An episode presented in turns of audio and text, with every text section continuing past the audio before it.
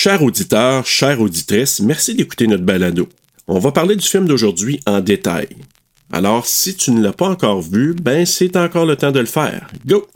Aussi, le contenu n'est pas destiné à un jeune public. Parce que c'est sûr, tu vas entendre? El peniso del giorno. Ou encore des mots vraiment pas gentils. Moi, je suis pas un fan. Oreille chaste, s'abstenir.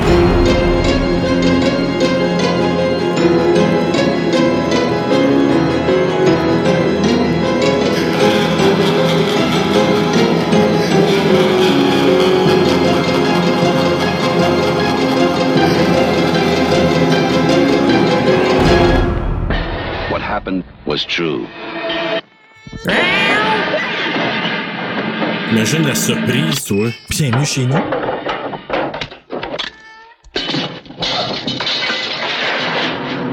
The most c'est bizarre and brutal series of crimes in America.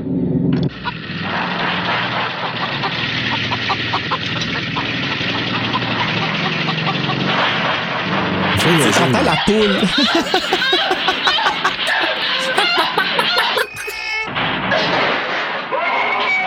tabarnak, le saut que tu dois faire, toi. J'adore le son du Kodak. C'était peur, hein? J'adore. Je sais pas, là, tu vois un gros 6 pieds 4 là, de courir après de même, là, tu décrisses. Ben, elle a essayé de décrisser. Ah, ça, là. Je l'avais oublié, cette scène-là, c'est.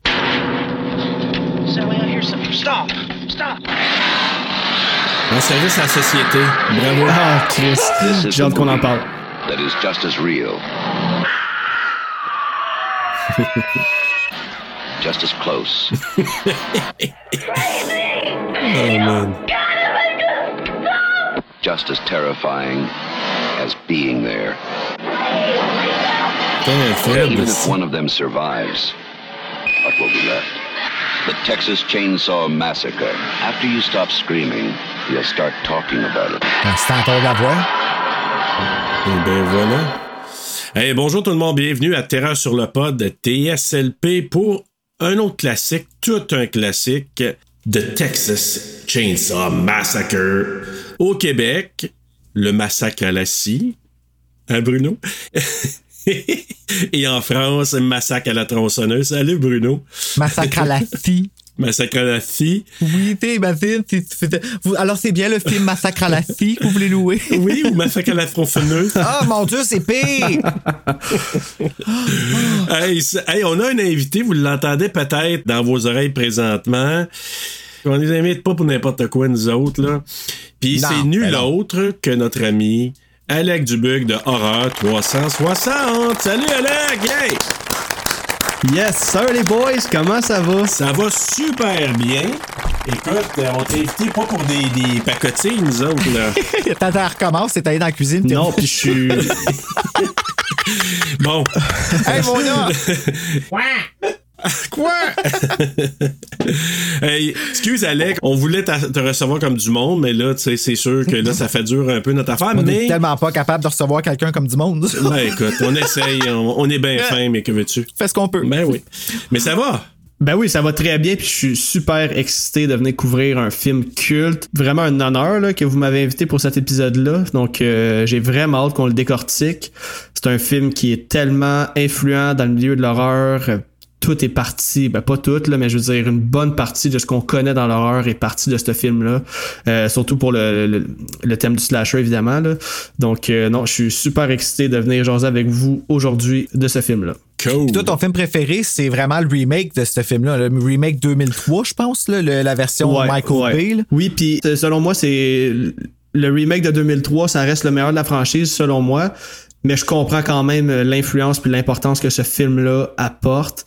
Non, clairement, la franchise de Texas Chainsaw Massacre, ça reste pour moi Ah, C'est dur à dire, là, mais elle se trouve pas mal au sommet là, entre Nightmare on Elm Street, puis euh, ça serait entre les deux. J'ai quand même euh, un bon dilemme ici. C'est quoi qui, te fait capoter sur Texas Chainsaw Massacre? Toi, tout, Serge, hein, t'es comme, tu capotes cette franchise-là? Oui, et je te, je te dirais que faut que je me retape là, euh, les, les autres. Je je pense que le troisième, je l'ai même pas vu. Je voulais l'acheter, Ah ouais? puis finalement, je l'ai pas acheté, puis je, je pense que je l'ai jamais vu. Mais le deuxième, moi, je l'ai écouté, écoute, l'année passée, puis c'était une redécouverte. Moi, c'est le deuxième, j'ai dit, wow, c'est bien donc cool. Puis je te l'ai dit, je pense que je l'ai- je l'ai mentionné auparavant, mais pour moi, ça m'a fait ce que Psychose 2 a fait. Dans le sens que tu dis, comment tu suis un classique comme ça? ben, tu t'en vas un peu ailleurs, puis tu fais quelque chose de nouveau, un peu de frais, puis tu dis, waouh, le divertissement est là. Moi, c'est un peu ça. Mais pour, pour celui-ci, là, euh, 74, parouette que c'est c'est cool de l'analyser dans notre créneau TSLP parce que on dirait je redécouvre plusieurs films puis ils vont revenir dans mon top 10 parce que c'est juste trop cool de voir l'empreinte historique de certains films dont celui d'aujourd'hui. Ah, je vais l'apprendre à soir, je suppose, là, parce que moi, je suis pas un fan de Texas Chainsaw Massacre. Sérieux, je suis pas anti, là, tu sais, je veux pas dire que c'est plate. Je comprends son, euh, son impact, mais je trouve que c'est beaucoup de va-et-vient dans le film. Tu sais, c'est- genre, euh, la vanne est là, ok, c'est cool, mais après ça, c'est on va à la maison, on revient, on retourne à la maison, là, là, il retourne, il revient. Puis même dans le remake aussi, c'est ça qu'ils ont fait. Ils vont à la maison, ils reviennent, mais ils ont comme un peu plus d'interaction entre les deux, puis tu peux différencier à quel moment que t'es dans le film parce que tu sais, elle va pas à la maison les deux fois avec la même personne. Fait que c'est là que tu peux faire, OK, là, je suis à telle partie, si, mettons, t'arrives à un certain point. Ici, c'est toujours un peu dur de savoir où ce que t'es rendu dans le film, puis qui qui sait, qui qui sait pas. T'es-tu au début, t'es-tu à la fin? Il fait chaud. oh my God, qu'il a l'air de faire chaud dans le film, ça a l'air pénible. Je fais juste imaginer. Puis après ça, ça devient criard. Puis ça, j'ai de la misère avec ça. Ah oui, c'est hein. comme un peu... euh, je trouve que Texas Chainsaw Massacre, c'est comme la Beyoncé des slashers. tu sais, c'est bon, mais c'est criard.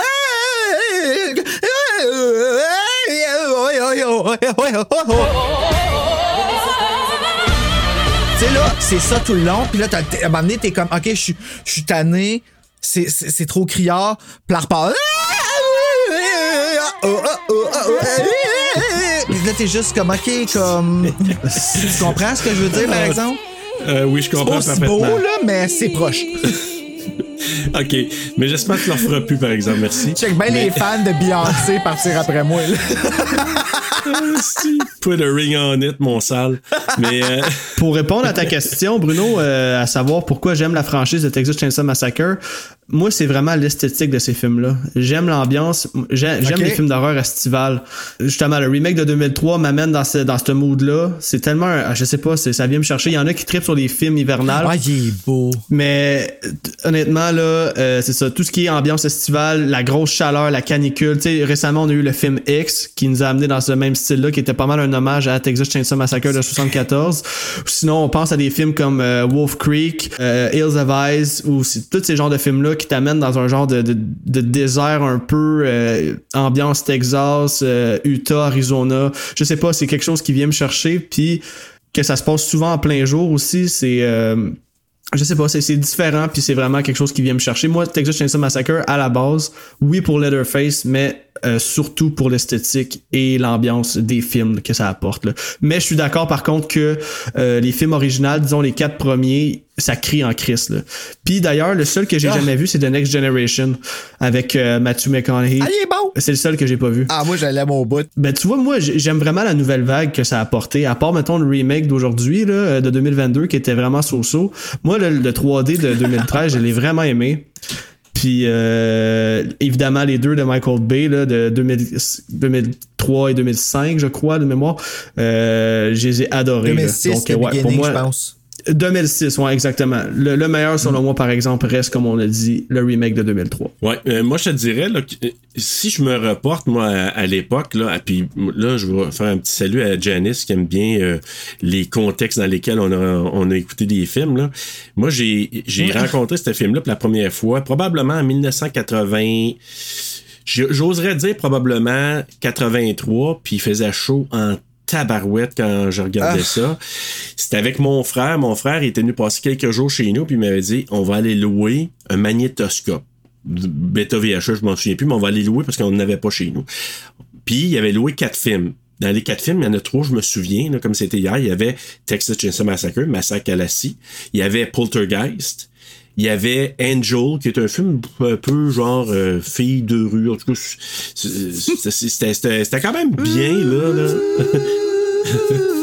Ah, c'était quand même pas pire. Ah non, non, non, sinon, arrête. Mais. ah, si. Beyoncé va te cacher, si. Sors de ça. J'ai vu, oui. Puis j'ai vu ça pour la première fois cette fois-là, puis ça m'avait marqué, là. Puis moi, ça passe quand que le, le, le gars, il puis sans faire, puis que Leatherface sort de son espèce de, de, de je sais pas, euh, shop euh, de bouchon. Ah ouais, c'est là que ça se passe, Oh. hein? C'est comme. Ouh! Tabarouette que j'avais fait le saut à l'époque, puis ça m'avait mini peu traumatisé. J'avais ça peut-être, je sais pas, 12-13 ans, là. Puis euh, ça, ça a été ma première rencontre avec le film. Puis pendant un certain bout de temps, je- tu sais, c'était pas nécessairement dans ma liste de films que j'avais le goût de revoir. Mais là, de le revoir aujourd'hui, c'est comme... euh, je m'aperçois qu'il y a des bouts, c'était vraiment bien tourné. Les plans de caméra, certains plans de caméra, c'était vraiment beau. Chose que je remarquais pas avant. Je regardais plus le film comme un divertissement. Mais en, l'analysant, j'étais là, que c'était quand même. Je comprends maintenant. Parce qu'il y a eu des films qui ont été tournés un peu dans la vague de ça dans les années 70, mais jamais comme celui-là. Celui-là, ben, autant que c'était cru, mais par moments super bien filmé.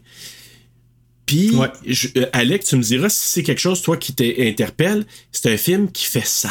Oui! Ben oui, Ah, définitivement que ça fait qui sale. fait là, tu te sens pas propre après, après avoir regardé ça. Ça pique! Juste l'ambiance de la maison, là, euh, tu sais, comme on voit dans le trailer, là, ben oui, il y a des plumes partout, c'est une famille de fuckés, la vieille bouffe à la table, le grand-père qui a l'air d'avoir 400 ans, tout, tout fait en sorte que tu te sens pas bien en regardant Qui ça. est là. encore vivant parce qu'il suce du sang. Ah, Oui, ouais, mais moi, là, ce que j'aime vraiment, c'est que quand tu regardes ce film-là, faut que tu te mettes dans, dans le mood que t'es en 1973. Là. Ça vient de sortir, c'est nouveau, ça existe pas ce genre de film-là. Puis t'es comme tabarnak, c'est dépravé, c'est vraiment intense là, comme.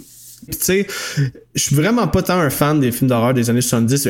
Pas que je suis pas un fan, c'est que j'en connais pas tant. Puis récemment, là, tu sais, là, au moment d'enregistrer, euh, dans deux jours, il va y avoir mon épisode sur euh, The Crazies qui va sortir à mon podcast. Puis j'ai tenté de regarder la version de 1973. Vous allez l'entendre dans l'épisode, mais j'ai pas été capable. Ah ouais, hein? Ça m'interpelle pas du tout. Tandis que le cinéma des années 80, je vais quand même être capable de, de, de, de- compléter le film, d'embarquer quelque chose, mais là, incapable, ça me, c'est, ça vraiment pas venu me chercher. Puis tu vois, euh, Toby Hopper a réussi à faire tout le contraire avec Texas Chainsaw Massacre. Sais, oui, on connaît déjà, euh, euh, comment je pourrais dire ça, euh, l'impact que ça a dans le monde de l'horreur. Puis on connaît la grosseur de Texas Chainsaw Massacre dans le domaine. Mais malgré ça, même si je connaissais pas la franchise, je pense que j'aurais quand même embarqué dans, dans le film. Puis c'est, ça aurait pu venir me chercher autant là, que Texas Chainsaw Massacre, là, on connaît aujourd'hui. Ouais, puis ça l'a influencé une trollée de réalisateurs. Puis tu regardes ça, moi, j'ai- encore là, ça m'a confirmé. Je dis Rob Zombie, c'est l'enfant de Toby Hooper. Là. Ouais. Ah, puis je rêve, je rêve un jour que euh, Rob Zombie fasse un Texas Chainsaw Massacre. Je, je crois Ah. que c'est le gars parfait pour faire un remake. Ouais, pourquoi qu'il l'a pas fait? Je sais pas. C'est le gars parfait pour le faire. Quand que j'ai entendu le nom de Fede Alvarez là, dans le nouveau Texas Chainsaw Massacre 2022, j'étais comme oh my god. Après avoir vu ce qu'il nous avait offert avec le remake de Evil Dead que moi j'ai adoré, puis avec les Don't Breed, tu te dis oh shit, ça peut juste être bon. Puis là, après ça, euh, avec un scénario bidon qu'on connaît, euh, il nous a offert des bons kills, mais sans plus. Donc, euh, je pense que Rob Zombie pourrait apporter un élément vraiment majeur. Dark au bout, là, ouais. Puis il pourrait justement rendre hommage là, vraiment à sa juste valeur. Pour plus de développement sur Texas Chainsaw Massacre, visitez l'épisode 103 de Horror Podcast Québec, épisode dans lequel le podverse québécois se rencontre pour discuter de la version 2022. N'oubliez pas que les sous-verts TSLP sont toujours en vente par Horror Podcast Québec.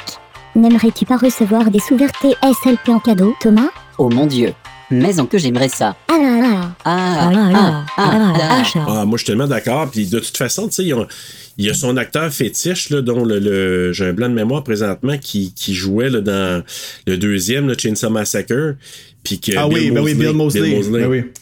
Donc, euh, qui, qui, euh, qui joue dans beaucoup de ses films, tu sais, dont euh, Devil's Reject, puis euh, Ouais. ben justement, t'as fait House of euh, 1000 Cor- Thousand Corpses. Corpses. Yes. Puis, écoute, pour moi, c'est un, c'est un descendant de Texas Chainsaw Massacre. Tu sais, c'est des rednecks, c'est du monde sale, ils ont pas de morale. ils- Pour moi, c'est c'est carrément ça. Rob Zombie, il a pris une page de ce que Toby Hooper a fait, puis il l'a fait à sa manière, mais c'est un héritier pour moi là, de Toby Hooper. là. Ouais, je suis 100% C'est d'accord. vrai que les films se ressemblent esthétiquement parlant. Ah oui. Oh, C'est oui. vraiment dans le même genre. Puis, tu vois, c'est des films que j'aime pas non plus parce que justement, ça me fait sentir sale. Ça me fait sentir aller à la salle de bain sans avoir la chance de se laver les mains après. Puis Ouais. qu'il faut que tu ailles jouer dehors dans la. Tu sais, là, comme dans, dans le champ, puis là, tu tombes, tu t'en fâches, tu tombes dans la boîte. Puis, euh, tu sais, c'est- tout ça, là. Tu peux pas toucher la personne à côté de toi. Si quelqu'un à côté de toi te touche, faut que tu te laves trois fois plus. Il porte un masque fait avec de la peau pour l'amour du Saint Boswell. La peau est désintégrée dans sa face. C'est dérangé, ce film-là. puis, puis tu sais, c'est un film qui a dérangé bien du monde à sa sortie au départ. Mais remarquez une affaire, quand on parle de cinéma d'exploitation, là, t'as zéro tout nu dans ce film-là. Non, effectivement. Alors qu'il y a une époque, là, t'as regardé les années 70, moi, je, je, je suis replongé dernièrement dans plein de films des années 70, je veux me rattraper pour cette décennie-là. Puis, il y a plein de films, là, c'est des seins, des culs, des seins, des culs. Tandis que celui-là, niette, tout. Puis pas tant que ça, que ça, là. On en voit du sang, mais pas tant que Non, ça. c'est vrai non plus. Non. Non, c'est des choses choquantes qu'on voit. C'est des choses vraiment choquantes. C'est ça, c'est brutal. Le bout du marteau, là, au-dessus du bain, là. Hey, euh, m'a dit que quand il a frappe, là, je l'ai senti en sacrifice. Hey, quand tu vois la marque, là, euh, ah, les deux fois, je l'ai regardé, les deux fois, Ah, ben j'ai oui. fait- Mais il y a quelque chose que je vais dire, par exemple. Le regarder en VHS, ah, mouah, Ouais, toi, tu regardais Ça, je te l'accorde. hein? c'était délicieux. Ah ouais. Ben, je l'ai regardé la version euh, normale, originale, restaurée, puis tout ça en Blu-ray, puis c'était vraiment cool, c'était beau, puis tout ça. Mais ça cote pas la version VHS. Ça ajoute 50% de l'horreur. Avec les grains, là. Définitif, là, le vieux grain. puis- Ben, le grain, puis ce que tu vois pas. Exactement. Mais hey, euh, dernier point euh, par rapport à Rob Zombie. Euh, une autre des raisons pourquoi j'aimerais vraiment qu'il fasse un remake, c'est justement euh, s'il a réussi à rendre Michael Myers brutal à ce point-là, à quel point il pourrait rendre Leatherface brutal. Puis moi personnellement, moi c'est ce que j'aime, du gros gore sale, j'adore ça. J'en aurais jamais assez. Peut-être qu'il faudrait qu'il fasse un peu euh, euh, qu'il soit moins vulgaire, disons, là, parce que évidemment, dans tous ces films, ça porte sur le sexe puis la grosse vulgarité, puis tu sais, il y a des fuck à toutes les deux phrases. Mais je pense qu'il pourrait vraiment nous donner un bon produit en rendant hommage à l'original et euh, justement en étant brutal comme jamais, puis en nous donnant du bon gore, puis moi je paierais le double du prix juste pour voir ça. C'est tout ce que je voulais dire. Je comprends même pas pourquoi ils ont pas demandé. C'est fucké, c'est vrai, c'est logique en plus. C'est ça, tu sais, puis pourtant, est-ce que c'est lui qui veut pas se toucher à ça, alors que, tu sais, il a touché un monument, si on peut dire, avec Halloween, là? Ben, il n'y a pas une belle expérience non plus pour Halloween, hein, je pense, par rapport à comme la réception. Ouais, mais en même C'est- temps, c'est un film, moi, je pense, qui va gagner à être revu avec le temps. Parce que moi, j'ai, au départ, j'étais un peu mitigé, mais on dirait maintenant, j'ai du plaisir à le regarder pour certaines parties du film. Mais, tu sais, moi, je pense que s'il fait sa propre version de Texas Chainsaw Massacre, parce que moi, je pense qu'il y a des affaires à exploiter davantage dans cet univers-là qu'on n'a pas trop touché, selon moi, Ouais. là, dans celui-là. Il y a beaucoup de questions encore sans réponse. Euh, il y a des affaires qu'on aurait pu pousser plus. Tu sais, la, la famille au niveau. Tu sais, je trouve, dans le deuxième, au départ, à un moment donné, il y a un concours de, je pas, c'est-tu du Chili, je sais pas trop Oui, du. Chili, ouais. C'est du Chili, hein? Puis là, Ouais. tu sais, t'as l'autre qui gagne le, le trophée, puis là, tu dis, si vous saviez ce que vous mangez, puis t'as comme un petit, Ah, un petit point de vue, un petit point de vue sur, sur ce que cette famille-là, tu sais, fait avec les, les- la boucherie puis tout ça. Mais tu sais, on dirait que je, je trouverais ça intéressant d'avoir un point de vue. Quoi qu'on l'a eu un peu, c'est-tu dans le remake ou dans le, le prequel? Tu sais, on, on les voit à la, à la boucherie, là. Dans les deux. Ouais, c'est dans le prequel. Mais dans les deux, À la boucherie. C'est dans le prequel. le prequel, hein, c'est ça? Parce que dans le fond, le film commence dans le prequel avec la naissance de Leatherface dans l'abattoir. Ah. Puis Ouais. euh, sa, sa mère accouche, elle La décède. Mais tu- comme on voit un petit peu plus de, de- comme de moments dans l'abattoir, là, mais dans le remake aussi, là, à la fin, ils se rendent euh, euh, à l'abattoir là, quand il y a comme la, la scène finale entre Jessica Biel et Leatherface. elle se cache dans une carcasse. Oui, effectivement. Je suis d'accord que euh, un bon background sur la famille pourrait apporter un autre élément de quoi de nouveau. Toujours en état. Tu sais, moi, je garderais quand même le même principe. Oui, c'est c'est super simple, le Texas Chainsaw Massacre. Une Ah gang ouais. de jeunes qui arrivent dans leur maison. Tout le monde se fait tuer. Je m'entends pas. C'est un film que tu écoutes au mois de juillet, là. Définitif. Hey, c'est drôle, le mois de juillet, on sort ça au mois de juillet en plus. On a bien, euh, bien saisi. Moi, j'ai vu ce film-là pour la première fois chez euh, ma marraine et mon parrain quand j'étais petit. Il y avait l'ami de mon parrain qui, son ami, travaillait au Jupiter, Serge. Puis il y avait les films, comme souvent, il pouvait comme en avoir une coupe, puis il apportait là, puis il écoutait ça. euh, C'était comme une grosse cuisine. là. Puis moi, j'étais jouais en dessous des tables. On se rappelle de ce qui m'est arrivé, tout ça, c'est ça? Puis j'ai vu des bouts du 1 puis du 2. Je me rappelle du bout quand que justement le bout qui rentre là, puis qui s'enfarge puis qui tombe dans la face à Letterface. Ça, je me rappelle de l'avoir vu quand j'étais jeune, peut-être 5 ans, là, tu sais. Je me rappelle d'avoir vu le bout qui sort du freezer en shaking. Ça, ça m'avait vraiment marqué. Puis le 2, je me rappelle de la fin. Puis la fin est encore un traumatisme. Comme c'est c'est gravé dans ma tête de comment qu'elle va descendre de là. Tu sais, à la fin, ça finit qu'elle est Ouais. comme en haut d'un rocher, là, puis comme... Ah ouais, puis elle fait la danse. Oui, puis là, elle était comme elle virée complètement folle parce que tu t'en es sorti, mais t'es dans la marde pareil. Puis ça, ça m'était resté. J'ai comme peut-être un peu l'impression que c'est ce film-là qui m'a rendu conscient de la mort. Ah oui, hein? OK. Ouais, la rien. fatalité de la mort. On peut. Regarde, on va aller au synopsis, puis on va faire nos affaires, on embarque dans le film parce qu'il y a comme. Tu sais, il y a du, du bon stock à, à parler quand même, là. Ben simple, euh, très très rapidement. Donne-toi. Un groupe de cinq amis se rend dans une petite municipalité du Texas pour se recueillir sur la tombe d'un grand-père. Grand-grand-père. En chemin, ils tombent sur ce qui semble être une maison abandonnée et deviennent la voix d'une famille can- can- cannibale meurtrière. Meurtrière. Avec en prime l'imposant face de cuir, l'imposant le Leatherface, face, leather face de cuir, c'est si bien manipulé la scie mécanique. Watch out, let the face, il pogne sa chainsaw. On se fait chier par l'autostoppeur, what the fuck?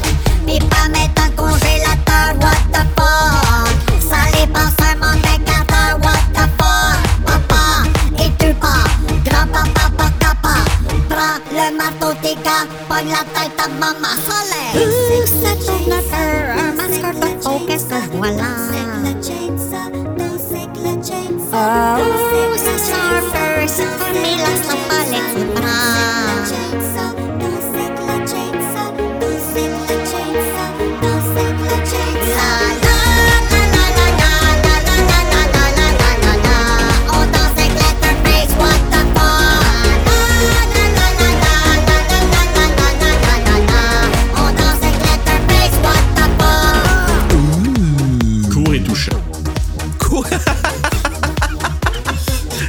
chanteuse est en feu.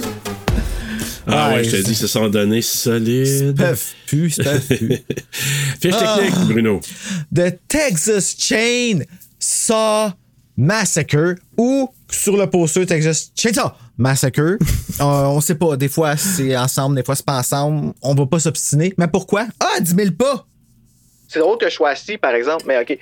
Un film réalisé par Toby Hooper, écrit par Kim Henkel et Toby Hooper, produit par Toby Hooper, narré, oh, narré par John Larroquette, une cinématographie de Daniel Pearl, édité par Sally Richardson et Larry Carroll, une musique de Toby Hooper et Wayne Bell de la compagnie de production Vortex, distribuée par Bryanstone Distributing Company.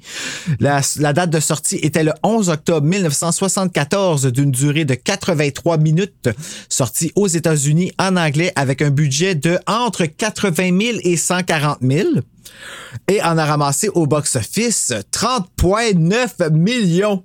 C'est bon, c'est très bon. Wow. Ouais, wow. mais ils se sont fait fourrer solide. Ah, OK, je donne les Ah vedettes, ouais? puis euh, tu m'expliqueras ça après. Non, ouais, je vous Mettant raconte ça, en fait fourrer. vedette. Ah, t'as pas c'est fait fourrer, tabarnak. Qu'est-ce que Mettant en vedette Marilyn Burns, Paul A. Partain, Edwin Neal, Jim Sido et Gunnar Hansen. Je sais qu'il y en a d'autres, mais euh, c'est- ceux qui me sont indiqués par Bon, Wikipédia. c'est correct, c'est bien parfait. Mhm. Ouais, non, se sont fait royalement fourrer par euh, la compagnie Bryanston parce que c'était des euh, c'était la mafia. Oh. Fait que ils se sont fait avoir euh, royalement parce que ce qui s'est passé, c'est qu'il y avait un certain budget, puis quand ils sont allés en post-production, ben là, ils ont manqué un peu d'argent, puis là, ben, il y avait besoin d'un distributeur. Ils ont dit OK, parfait. Donc déjà, il y avait 50% de l'argent qui était pour râler parce que Vortex là, c'est Ankle puis Toby Hooper. OK. Fait que déjà, il y avait 50% Puis là, comme il n'y avait pas beaucoup de moyens, ils ont dit aux acteurs, on va vous donner des points de pourcentage de, sur l'argent qu'on va faire avec le film. Mais eux autres, ils ne savaient pas que déjà, c'était 50% du pointage qu'ils pensaient avoir parce que Vortex, c'était 50%, l'autre 50%, c'était pour être une autre compagnie de production qui, on l'a pas nommé, là, mais c'était euh, en tout cas un de leurs contacts qui avait investi l'argent beaucoup pour eux autres. Puis là, Bryanston a dit OK, nous, on va vous le distribuer, ce film-là. Mais c'était des gars de mafia. OK. Fait que là, ce qui s'est passé, c'est que ils ont tout l'argent qu'ils ont fait, comme 30 millions, c'est que Bryanston, à un moment donné, ils ont dit il, il, il, il- il dévoilait à la gang Ouais, on a fait un million, deux millions, puis au contraire, ça roulait en malade. Ils ont fait une trentaine de millions, puis finalement, ils ont eu des peanuts. Puis le seul moment qu'ils ont fait un peu d'argent, c'est quand New Line Cinema a racheté les droits parce que Bryanston il a fait faillite. Les mafieux ont fait faillite. Puis New Line a ré- réacheté. Puis en réachetant les droits, ils ont, ils ont versé un certain montant aux acteurs, producteurs initiaux et tout ça. Mais ils se sont fait avoir solidement. Ah, ouais. Ça Ah ouais. Est-ce que tu sais si euh, quand New Line a racheté les droits, est-ce que c'est euh, vraiment longtemps après la sortie? T'es-tu au courant de ça? Je pense que c'est les années 80. Ok, Dans les années ok. 80 qui ont repris la balle, si je me trompe pas. Puis c'est un peu comme euh, comment que ça s'appelle là? Night of the Living Dead. Eux autres avec, c'était un autre, une autre gars qui se sont fait fourrer complètement.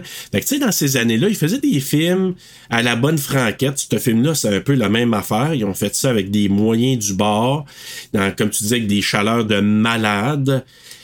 les acteurs, les acteurs là, ils, ils- ils voulaient jouer dans un film, mais tu te dis, tu verrais plus ça maintenant là. Il y a plus personne qui aurait joué Ben dans ces conditions-là, pas en tout là. Tu sais, il faisait comme 120 degrés euh, à l'intérieur de la maison. Ça puait le Chris. Gunnar Hansen qui avait la même Ouais. chemise pendant quatre semaines. Et puis un gros complet aussi. Le monnaie est habillé en complet, me semble. Ou... Ah non, c'est dans le 2, ça. Non, mais il y a un complet à un moment donné aussi. là. Ah oui, à la Ouais. fin, quand ils Ben, sont pendant au- la, la- la scène du souper qui a duré 27 heures à tourner. Oui, j'ai hâte qu'on en parle de cette scène-là. Ah, man. Ah, quelle horreur, quelle horreur. C'est, c'est, en tout cas, moi, je fais juste lever mon chapeau, là, pour les conditions dans lesquelles ils ont fait ce film-là, avec les moyens, comme on disait tantôt, les moyens du bord. Le gars, là, il a, la direction artistique, là, il allait se promener dans les alentours pour aller ramasser des carcasses pour décorer. C'est Ah, pas ouais. dégueulasse, si, comme tu dis. c'est- Tu sais, tu, tu rentres là-dedans, ça sent le, le, le, le dégueulasse. Euh, Marilyn Burns, là, tu sais, quand elle se fait à mettre la guenille dans la gueule, là. Ouais, c'est ça, là. C'est Mhm. insalubre au bout, là. Bon, ben, il y, avait essuyé de la viande, c'est avec ça avant d'y mettre ça dans la gueule? Wesh! Elle dit ça goûtait le dégueulasse. Parce qu'ils ont dit, ah, on va y mettre une affaire pour la, tu sais, un gag, là, un- une guenille. Ben oui. Mais il avait essuyé de la viande avec ça. Ça sentait le pourri. Je peux pas croire qu'ils ont fait ça. Écoute, euh, tu sais, l'autostoppeur, Ed Neal, je pense, là, il dit, ils ont des saucisses dans leur assiette, là. Ben, ça fumait à cause des, des spotlights, là. Tu sais, au lieu de prendre des props, c'était des vraies saucisses, ça sentait dégueulasse. Il disait, bon, moi, je me tassais. Il avait la saucisse en dessous du nez, je me tassais pour avoir la senteur. Puis là, quand il cadrait, non, non, retasse-toi, ramène-toi. Ah, si tu veux, mais ramène-toi, ça sent le boudin pourri. Ben ouais, mais changez-la, saucisse. Mais il y avait pas Non, ben c'est ça, c'est ça, je voulais dire. Exactement. Puis, dans le fond, ils pouvaient pas prendre de bouchée ou quoi que ce soit parce que euh, ils ont fait vraiment beaucoup de takes pour cette scène-là. Puis tu remarqueras, justement, moi je savais cette, euh, ce fun fact-là avant de mon visionnement d'hier. Puis à un moment donné, Ed Neal, il y a une fourchette euh, une saucisse piquée avec une fourchette. Puis elle promène devant lui, puis comme inconsciemment, ça a l'air de l'écœurer ben raide, là, tu sais, parce que le dialogue se passe ailleurs, mais mes yeux étaient pointés sur lui. Puis clairement, il il a fait bouger, mais il fait exprès de pas la mettre trop devant sa face. Puis tu sais, il prend une petite bouchée de pain de l'autre main. Mais c'est ça, dans le fond, euh, il fallait que tout- toutes les saucisses et tout restent de la même grosseur à chaque coup. Puis de toute façon, il pouvait pas prendre de bouchée parce que, comme Serge l'a expliqué, ça sentait le calice. C'était tout pourri, la viande qu'il y avait là. Tout était fermé, les gros spotlights. Dégueulasse. Écoute, ça devait être dégueulasse. Ah, écoute, c'est supposé. Mais écoute, ils prenaient des breaks, là, les acteurs, puis même les, les, euh, les, les crews, là, les, les, les techniciens de la patente. Ils sortaient, ils allaient vomir, puis ils revenaient. Ben voyons donc. Puis tu sais, c'est plate parce qu'ils ont tous fait ça, mais comme c'est quoi leur carrière après ça? là? Ben, pas énormément grand-chose. tu sais. Gunnar Hansen, il a fait d'autres films, mais tu sais, pas tant que ça. Il était surtout écrivain. Là. Euh, il, s'est- il est reparti du Texas, s'en aller d'Allemagne pour aller écrire. Lui, c'est un gars... C'est un gars, c'est un gros nounours, ce gars-là. Tu sais, c'est un méchant colosse, mais, Ah, ouais, je vais te croire sur parole. Après avoir vu ce film-là. il- mais il, il est devenu écrivain après lui. Il voulait juste devenir écrivain. Ben oui, mais moi, ce que je trouve génial des acteurs qui ont, ben pas génial, mais tu sais, c'est le fun pour eux autres. Ils ont peut-être pas eu une grosse carrière après, tous ceux qui ont joué dans les films cultes des années 70-80, mais par contre, aujourd'hui, ils vivent des conventions. Et voilà. Ed Neal, là, il a jamais rien fait d'autre, puis il est encore dans les conventions. C'est le Hitchhiker classique euh, de Texas Chainsaw Massacre de 74. Il est invité partout, puis ils se font payer là, la, la palette là, pour aller pour se rendre là-bas. Là. Ça leur a amené au moins ça de bon. Le gars, il racontait, parce qu'il a quand même fait beaucoup de voice-over. Il, fait des- il faisait des voix pour, euh, entre autres, des, je pense, des mangas, des choses, là, des bonhommes, en tout cas. Puis il disait que, il disait, à un moment donné, là, je faisais une voix pour une affaire, ça me payait 30 000 pour ça. Fait qu'ils ont comme fait des affaires en parallèle qui sont undercover un petit peu, pas, pas mainstream, pas connu du public, euh, le grand public, mais qui ont quand même eu une certaine vie après, mais pas à la, pas sous la loupe hollywoodienne comme peut-être Ouais, d'autres qui, qui, qui ont quand même poursuivi après. Là. Mais il reste que maintenant, ils peuvent juste dire aussi, on a joué dans un film historique. Un classique. Exactement. C'est ça, personne ne peut leur enlever ça. Là. Mais on mangeait de la viande crue euh, dans le chiffon dans la bouche, par exemple. Oui, exactement. Puis ils ont été maganés solides, là, parce que Marilyn Burns aussi a été ma- maganée en tabarouette. Là. Ah ouais, elle a eu des burns. Mon Dieu, Bruno, t'es impayable. Ouais, ça se peut Mais tu sais, oui, on était dans des conditions de marde pis tout, mais tu sais, on est dans les années 70, on est dans un film d'horreur, on n'est pas dans des studios, on est dans une maison, euh, on n'a pas le choix de dealer avec les conditions, les circonstances euh, qu'on a dans le fond, on deal avec puis c'est tout. Puis quand t'as nommé le budget, Bruno, ça m'a complètement euh, jeté par terre. Là. Je, je pensais qu'il y avait un bien plus gros budget que ça. Donc, euh, Oui, c'est vrai que c'est pas gros. Je trouve que c'est quand même bien ce qu'ils ont fait avec le budget qu'il y avait. C'est sûr que le délai est toujours aussi restreint. Là. On n'a pas euh, des jours et des jours et des jours à retourner les mêmes scènes. Puis on a des props, puis on a de la bouffe, puis on a ci. Fait que tu tout doit se faire dans un certain laps de temps. Donc euh, oui, c'est certain qu'on souffre. Mais au final, ça donne un Christy de bon produit. Puis euh, regarde, ça fait quasiment 50 ans, puis on en parle aujourd'hui dans un épisode, dans un podcast. Ah, puis c'est pas simple dans un char aussi, là, dans un véhicule, en fait, de, de- de filmer comme qu'ils ont fait euh, le hitchhiker qui ramasse, puis avec quelqu'un qui, est en fauteuil roulant. Bon, c'est vrai, hein, dans le fond, quand il y pense aussi, là, c'est un méchant. tu sais, euh, Mais tu sais, oui, le, le- le thème du film, c'est gross, c'est brutal. Par contre, là, il y a une Christie de belle cinématographie dans ce film-là. Beaucoup de beaux plans, travaillés. Ah oui, ah Des oui. jeux d'éclairage, des jeux de caméra même, des plongées, des contre-plongées. On voyait pas ça vraiment beaucoup dans, dans ce temps-là. Puis, euh, anyway, je vais en reparler là, parce que j'ai plusieurs plans que j'ai vraiment trouvé génial. Mais c'est un beau film. Puis Daniel Pearl, là, qui est le euh, directeur de la photographie, il est revenu. C'est lui qui a fait pour le remake aussi.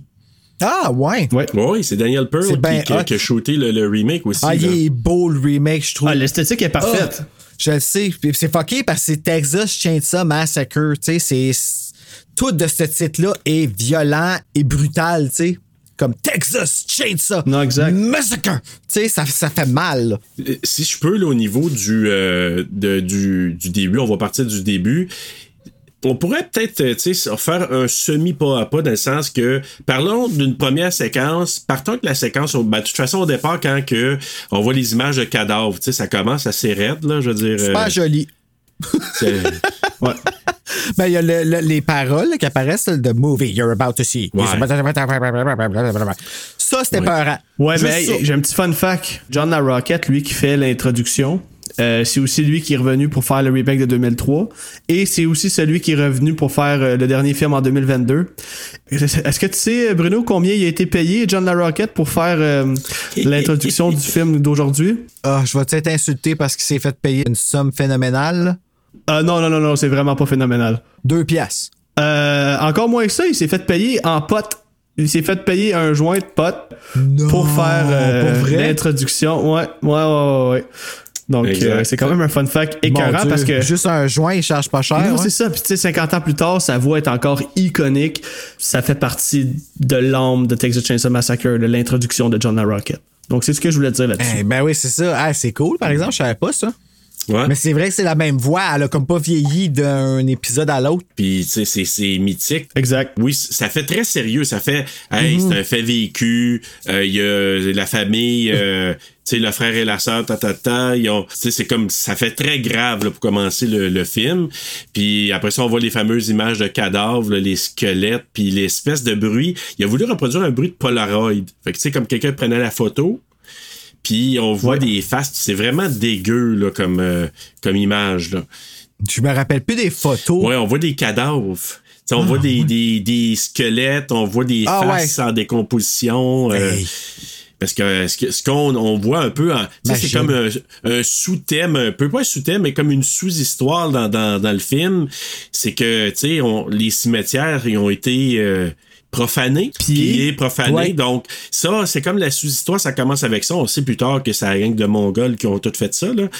Ça commence, ça commence vraiment comme ça. Puis même qui disait qu'il y, y a une douzaine de tombes qui avaient été pillées. Puis ce que je trouve ça tellement drôle, c'est que le comté qui parlait, je pense que c'est le comté de la- le Muerte Conti, chose comme ça. Ah ouais? J'ai même pas remarqué. Ouais, ouais, Ouais, C'est bien le comté parce que. Ouais, ouais, c'est ça, quand je lui disais ça, j'ai dit c'est bien drôle. Je pense que c'est le de Muerte Conti, chose comme ça, là. C'est drôle. C'est ça, donc on est présenté aux personnages principaux. Donc, t'as Sally et son frère Franklin qui est comme. je- Tout le monde le dit, Ah. mais même les acteurs, ils en pouvaient plus de ce maudit brouillon-là. Exactement. Mais là, explique-moi, il était pas capable à cause de l'acteur ou il était pas capable à cause? Méthode acting, il restait tout le temps dans son rôle de broyard. Exactement, c'est ce que j'allais dire. Puis dans le fond, c'est Gunnar Hansen, Letterface euh, lui-même, là, que il l'a vraiment détesté tout au long du tournage. Ah ouais? Puis il l'a sûrement, il l'a, il l'a seulement appris des années plus tard quand il l'a rencontré dans une convention que euh, cet acteur-là, le Paul A. Partain, là, il faisait du méthode acting. Fait que dans le fond, il a dit. Moi, c'est parce que dans le fond, même entre les prises, là, je restais dans mon rôle. Oh, ouais, ok, c'est pour ça que t'étais genre such a pain in the ass de même, là. Fait que. Eh, euh, Non, mais c'est vrai qu'il était un pain in the ass. Je pensais qu'il. ok, Je pensais qu'il était handicapé, moi. Mais je pense que c'est prévu un peu. il est Ouais, juste pas ouais. bon acteur. OK. Tu vois, c'est ça. Moi, là, si je me mettais dans, dans, dans la tête qu'il était handicapé, ça passait, puis j'étais comme, OK, c'est correct, je le tolère. Mais c'était beaucoup trop. Puis là, en français, sa voix, elle est super grave et super ordinaire et super, tu sais. Fait que là, c'était comme, I don't get it. Déjà dans Van, t'as le goût, t'as le goût de, le- Ah! de le tasser puis de le débarquer sur de la route, là. Oui, vraiment. Puis là, quand il pogne l'autostoppeur, moi, OK, on va s'entendre sur une chose. L'autostoppeur, moi, je l'appelle aussi tache de vin. Oui, hein? Ah, oui, oui, effectivement. C'est vrai? Oui, une On va l'appeler tache de vin. Fait que tache de vin, là, quand il l'embarque, moi, c'est comme un de mes bouts que j'adore réécouter parce que Ed Neal, là, il me fait tellement rire. Il joue tellement bien son rôle, là. Puis, mais rire, mais en même temps, je suis comme captivé par l'histoire qu'il raconte. Je sais pas ce qu'il y a, là, mais il joue vraiment bien ce rôle-là. Explique-la donc l'histoire, parce que moi, j'ai de la misère à suivre quand il est dans l'auto, parce que je suis tendu quand il embarque. Je suis comme, premièrement, Ah oui, j'ai hein? trouvé épais de les avoir embarqués, là, de, de l'avoir embarqué. Je comprends pas quelle idée qu'ils ont eu de faire ça. Là. Ouais, je je suis comme pas sûr de comprendre que c'est quoi qu'il raconte. Ben, c'est parce que là, il fait, il parle de l'abattoir. Il dit qu'il vient de l'abattoir. Puis là, il dit, oui, oui, c'est l'abattoir où il y a mon, mon frère. Puis c'était l'abattoir, je pense, de mon grand-père. Qu'on va s'apercevoir plus tard. Parce que ce sont, lui, ça va être le frère de, de, de, de Leatherface. De Letterface. Puis le cuisinier, c'est le grand frère. Moi, je pensais que c'était le père, mais c'est le grand frère de, de Tache de Vin puis de Ah, c'est pas Leatherface. le père? Non. OK. Intéressant. Fait que c'est comme le grand frère, pas mal plus vieux de, de, de la gang. Puis, il raconte que justement, ah, je viens de l'abattoir. Puis ce que là, Franklin est en train de dire, ouais, c'est ça, je pense que mon grand-père, euh, ou je sais pas trop si son père, son grand-père qui travaillait à l'abattoir. Fait que là, il parle de l'abattoir, comme quoi que c'est plus efficace de, de tuer les vaches, ou en tout cas le, le bétail à coups de masse Ah, à oui, la tête. ok. Donc, c'est comme un présage de ce qui va arriver justement plus tard. Yes. Fait que là, exact. il dit quand il donne un coup sur la tête, il décrit tout ça, et il shake, et ils sont en convulsion, ben, c'est un peu ça qu'on voit plus tard aussi. Ah oui, ça aussi, ça dérange. Franklin, il va leur dire, euh, ça serait pas plus rapide, mettons, Franklin ou ben euh, Kirk qui dit ça, là, ça serait pas plus rapide de prendre un gun à air, puis comme euh, il dit ouais, mais ça, ça fait en sorte qu'on se fait tout voler nos jobs avec euh, comme les nouvelles technologies. En fait, c'est comme il y a comme un message caché dans ce film-là. Tuer du bétail, comme c'est correct. Mais tuer des êtres humains de la même façon, ça serait comme pas correct. C'est- comme si les êtres humains sont le bétail dans le film, en fait. Puis c'est comme un peu un message contre la cruauté animale, là, ce film-là. Là, tu sais. c'est vraiment un vrai message euh, réaliste. Là. Si on fait la métaphore, là, on, peut, on peut comprendre un peu où ce que ça s'en va. Dredd quand il raconte son petit speech au départ. Là. Ben, tellement, t'as raison. Puis tellement, moi, j'ai lu que le, le réalisateur Guillermo del Toro il est devenu végétarien à cause de ce film-là. Hein? Ah ouais. ouais. Ok, Fait que, je tu savais sais, pas. Il y a eu cet impact-là là, sur du monde qui, à un moment donné, ils ont dit OK, euh, on voit ça, on a, on a plus le goût de manger de viande. Fait que ça a eu comme un impact vers, dans cette époque-là, envers certaines personnes. Puis, il y a plein de sous-textes que, en réécoutant, tu catches. Il y a une crise de pétrole Ouais. à cette Ah. époque-là. Il y avait une vraie crise de pé- pétrole en 73, puis il en parle, c'est glissé subtilement dans le, dans le film. Tu sais, à un moment donné, il dit, ah, faudrait pas euh, laisser fonctionner. Puis même quand ils vont en station-service, là, on rencontre Ouais, il y a plus d'essence. la première fois, il n'y a plus d'essence. Fait que, il y a plein de sous-textes Ouais, comme ça qui, qui est impliqué là-dedans. C'est contre la guerre du Vietnam, c'est contre la crise du pétrole, c'est contre Watergate. Il y a plein de sujets là, qui sont glissés à gauche à droite que c'est juste subtil, mais que Toby Hooper a voulu passer comme message. Fait que quand tu entends ça, tu te dis, OK, il y avait vraiment de la profondeur, puis pas faire un mauvais jeu de mots, là, il y avait beaucoup de viande autour de l'os. Je Ça, savais que t'allais dire ça. Mais tu sais, son, son message, justement, sa thématique du, euh, de la crise du pétrole, le- le- l'élément clé du film, là, parce que sans le manque d'essence, il se retrouve jamais dans la maison de Leatherface au final. là. Donc, euh, j'ai j'ai trouvé ça que c'était bien glissé, là, comment il amenait ça, ces thématiques. Comme euh, plus actuelles dans ces années-là. là. Mais là, euh, je voulais revenir, tu sais, on, on a comme skippé le bout de, de Franklin parce que oui, c'est un asti de tonne marde, ce personnage-là. Puis il est gossant comme tu peux pas imaginer. Le moment où ce qui débarque euh, pour le faire pisser là, c'est là qu'on se rend compte à quel point ce personnage-là c'est un fardeau là pour eux autres là, parce que tu sais justement en plus d'être fatigant dû à son handicap, ils doivent comme se fendre le cul en quatre pour toujours subvenir à ses, ses petits besoins là. Puis il y en a toujours des besoins. Ah, et puis il fallait babouner puis faire des bruits de pète avec sa bouche aussi. Ça, euh, vous l'avez sûrement remarqué, là. Ah oui, est-ce qu'il oui. me tapait ses nerfs? Fait que, euh, ouais, c'est ça. Oui, C'est- t'as raison, ça, puis il déboule la côte solide, là. Ah oui, ça, j'étais crampé. Le, le banquet plein de pisse, c'était, toi. oh my god, c'était quand même savoureux ce bout-là. ouais, mais ça moi là, mais moi il y a une affaire, c'est le le- l'autostoppage de vin là. Moi quand il est là, tu sais pas qu'est-ce qui va arriver. Tu sais, tu dis, il raconte toutes sortes d'affaires. Il dit, moi, prendre ta photo, donne-moi deux pièces pour ta photo. Il brûle la photo. Il pogne le couteau, puis il s'en va d'ouvrir le bras à Franklin. Déjà là, t'es pas à l'aise, comme tu dis, Bruno, de l'avoir dans la vanne, là. Ah, get the fuck out. Oui, c'est ça, tu sais. Mais moi, ça serait Pourquoi comme des crises de ma vanne. Puis savez-vous quoi ça a l'air qu'il y a un policier Ah, qui a dit à l'acteur Ed Neal, là?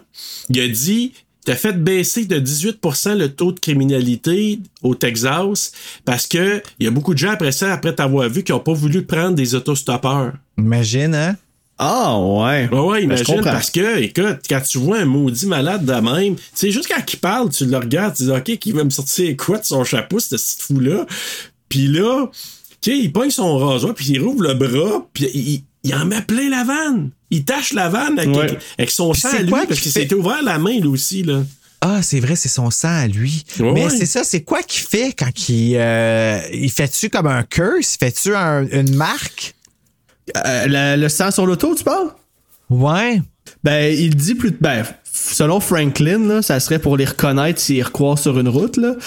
Mais, Ok. mis à part ça, pense que c'est juste parce que c'est un petit phénomène de foire, mais tu sais, euh, avant même de l'embarquer, ce autostoppeur-là, ils vont dire entre, ils vont jaser entre eux autres, puis ils vont se dire, on l'embarque pas, me semble, il a l'air vraiment bizarre, puis là, il est dehors, puis il fait des astuces magrés, me semble que c'est un red flag assez solide, là, que tu continues Ouais, ton chemin, mais tu sais, Hey. dans les années 70, c'était vraiment commun. là. Tu sais, C'était le mode hippie, Oui. puis tout le monde euh, tout le monde faisait du pouce, puis c'était un, c'était un moyen de transport, le pouce, dans ces années-là. là. Ben C'est oui. fucké, pareil. hein, Aujourd'hui, là, on voit un autostoppeur. Moi, jamais j'aurais pensé, je, je penserais embarquer un autostoppeur. Jamais. Alors, ben, un Dépend. redneck de même, là, tu oublies ça, là. Moi, Non, c'est euh, hey, jamais. tu dis, regarde. Moi, j'ai ben là. trop peur, oublie ça. Oublie ça. Ah ouais. Ah ouais. En tout cas, bravo en tout cas à Neil. Moi, je, je l'ai trouvé fameux là-dedans. Puis là, ben, tu sais, on, on va se rendre à la maison parce que là, ce qu'on comprend, c'est que euh, Sally puis Franklin, c'est frères et sœurs, puis ils doivent aller parce qu'ils ils s'arrêtent aussi au cimetière pour aller voir le grand-père au départ, puis ils se rendent à la maison après ça du grand-père, hein, c'est ça? Ben, ils vont se rendre à la station-service avant. Oui, c'est ça, exact. Une fois que l'autre a mis son sang à la vanne, il se rend à la station-service puis il n'y a plus de gaz, c'est là. Exactement. Puis là, j'ai marqué dans mes notes, je sais pas si vous avez remarqué, il y a un, un genre de gars qui est assis sur un, un tabouret, là, puis qui regarde les nuages, là, le regard vide, là, qui a l'air semi des légumes un peu, là. Puis là, j'ai écrit dans mes notes, j'ai dit, Chris, que les journées doivent être longues pour ce gars-là. Lui, il arrive, il attaque sa chaudière, puis il doit avoir trois chars à- dans sa journée, puis euh, sa journée est faite, mais je trouvais ça quand même drôle. Ce personnage-là, il était tellement pas nécessaire, il apporte rien à l'histoire. Il est juste là, puis il a la légume, puis... Il était peut-être juste là aussi. euh, Ouais, c'est ça, il travaillait vraiment à station-service, puis il a dit Vous tournez Ouais, ici, vous dans votre film. Il dit, si vous m'incluez dans le film, gang de Chris. Ah, non, c'est mais ça. On dirait qu'il y en a toujours un de même dans des maudits films de redneck. Regarde dans Wrong Turn, Bruno. Dans Wrong Turn, t'avais l'espèce de, de vieux monsieur Ouais, qui service avec une dent. Puis tu te demandes, y es-tu avec le monde? Ben, c'est la même chose. Là, tu as un doute, tu dis, ils sont-tu pognés que tes rednecks tout croche? T'as Ben, doute toute la ville là. a l'air. euh, tu sais, c'est comme dans, dans le remake aussi, tout le monde qui rencontre dans le film sont des méchants. Ils sont comme Mais ça, ensemble.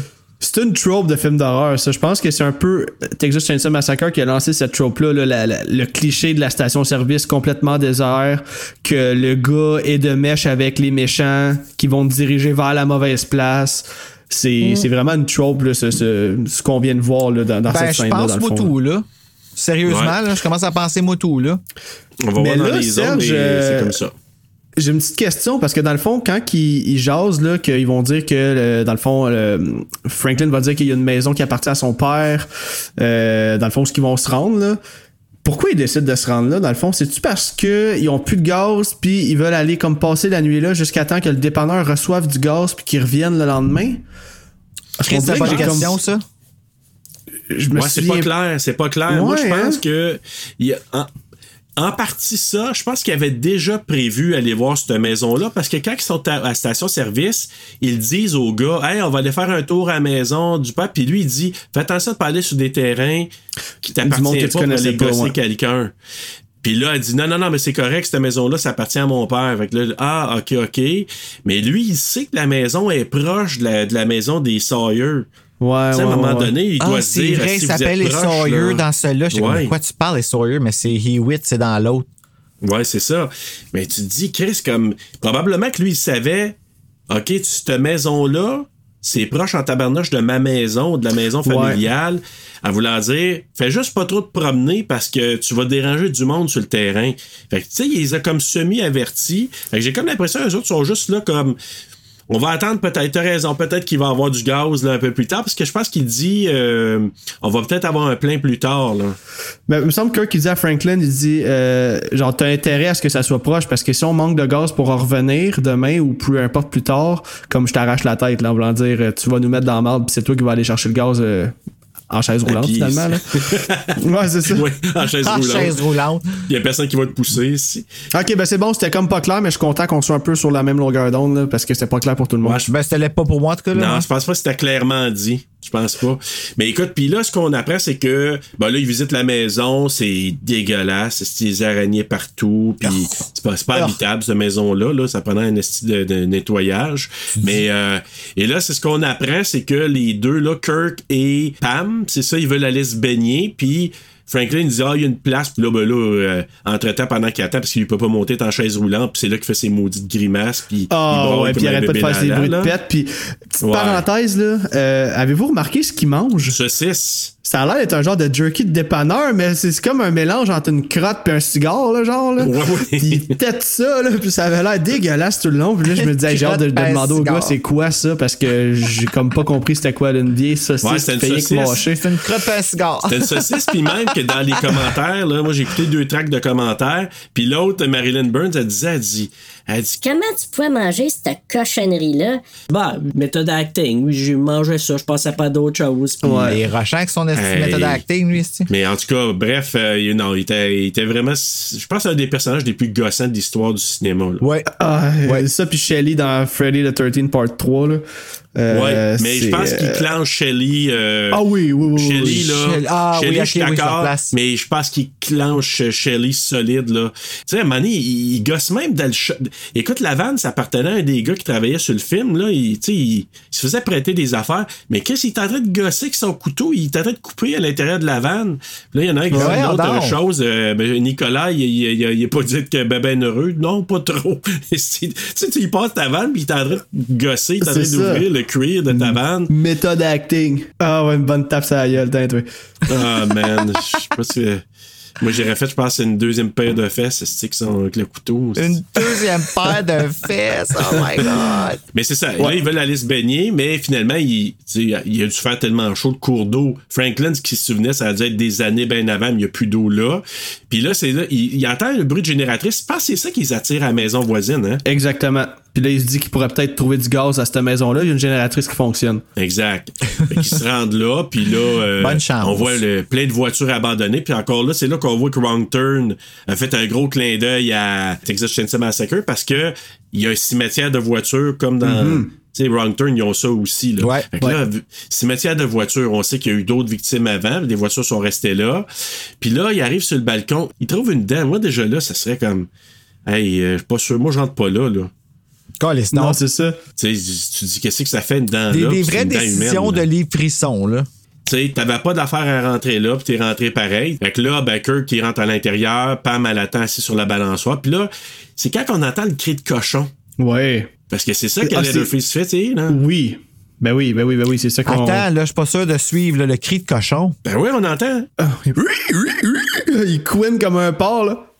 Kirk, il entre dans la maison. Je sais pas si c'est là, là, parce qu'il y a comme trop de fois où ils vont se diriger vers la maison puis ils vont cogner, mais ils ont comme pas de gêne dans ces films-là, tu sais. Ils cognent, cognent, Non. cognent, cognent. Il y a personne qui répond à la maison. Je dis, ben, m'en rentrer de bord, tu sais, personne qui répond.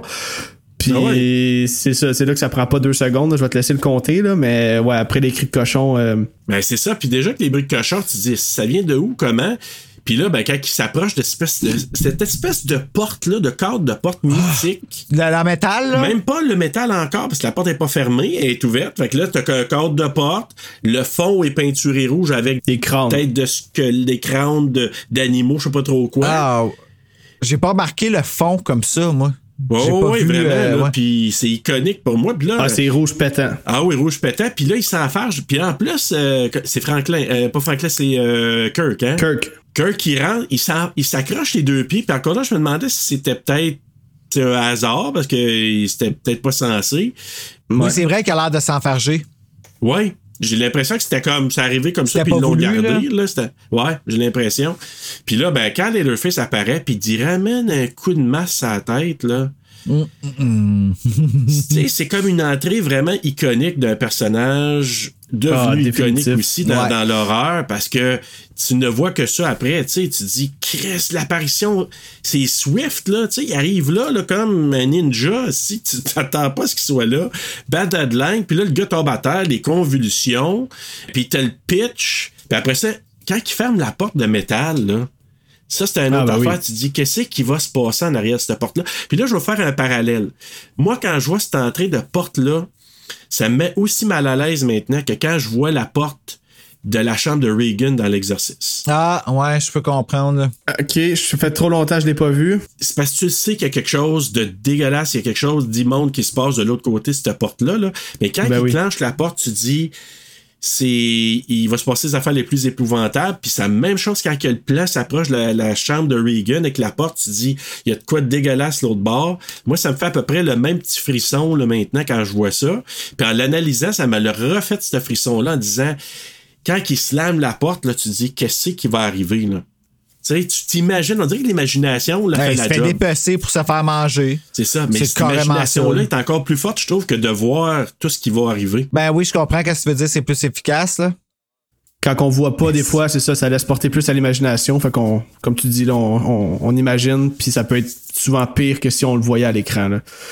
Mais ouais. euh, je veux juste apporter un petit point, dans le fond, parce que dans le fond, comme c'est la première fois qu'on voit Leatherface dans le film, je sais pas si vous le saviez, mais tu sais, Gunnar Hansen, euh, c'est lui qui a vraiment personnifié le personnage de Leatherface. Puis, euh, dans le fond, Qu'est-ce que tu veux que dire? le fait qu'il soit le fait qu'il soit euh, déficient intellectuel, c'est tout Gunnar Hansen qui a choisi ça. Il y avait carte blanche de la part de Toby Hopper avec sa supervision. Donc pour interpréter ce personnage-là, Gunnar Hansen est allé dans un institut où il y avait des gens qui étaient euh, déficients intellectuels. Oh shit. Puis il a regardé leur façon d'agir, comment ils criaient, comment ils bougeaient, comment, tu sais, euh, du monde qui sont qui ont des difficultés à parler, en fait, qui ont aucun langage de développer, si on veut. Donc c'est pour ça que Leatherface ne parle pas qui s'exprime avec des bruits, qui va soit pleurer, crier, faire des bruits de cochon. Puis euh, c'est ça. Donc euh, le personnage de. Leatherface a vraiment été créé à partir d'un déficient intellectuel euh, que euh, Gunnar Hansen a vu de ses propres yeux. Puis Toby Hopper a vraiment aimé ce qu'il a vu, donc il a accepté, puis euh, ça l'a donné naissance à ce personnage iconique là. Absolument, t'as bien raison, Alec. Puis Malade. Ce qui, ce qui arrive avec ce, ce gars-là, Gunnar Hansen, qu'il faut lui donner, il a donné une âme à un personnage qui ne parle pas, qu'on ne voit pas le visage. Tu sais, à un moment donné, là, quand il, il y a du monde qui rentre dans la maison, lui, il il s'en peut plus, il doit se dire, c'est qui le monde qui arrête pas de venir chez nous? Puis tu sais, il est là, il cherche partout, il regarde à travers la fenêtre, là. Ce Ouais. jeu-là, il est vraiment bon parce qu'il nous passe un message sans rien dire. Ouais, puis il est comme un peu terrifié aussi en même temps, Ouais. comme il est comme ça défensif, fait qu'ils nous font sympathiser avec lui un petit peu là. Parce que c'est dur de sympathiser avec un, un être aussi laid, je m'excuse de dire ça de même, mais il est vraiment dégueulasse. Même que tu le vois à travers peau, son, son masque. masque, je suis sûr qu'il est pas Son laid masque. comme ça, là, mais tu sais, on s'entend, le personnage Letterface se trouve plus beau avec un masque de peau désintégré que son propre visage, tu sais. C'est, c'est fucké, là. Ben oui, c'est pour ça qu'il porte un masque, j'imagine. Mais tu sais, on a un close-up sur ses dents à un moment donné, là. euh, Oui. Elles sont toutes, euh, sont pourrites et tout, là. Puis, Puis il mange euh, des humains, lui, tu sais, en plus, tu sais.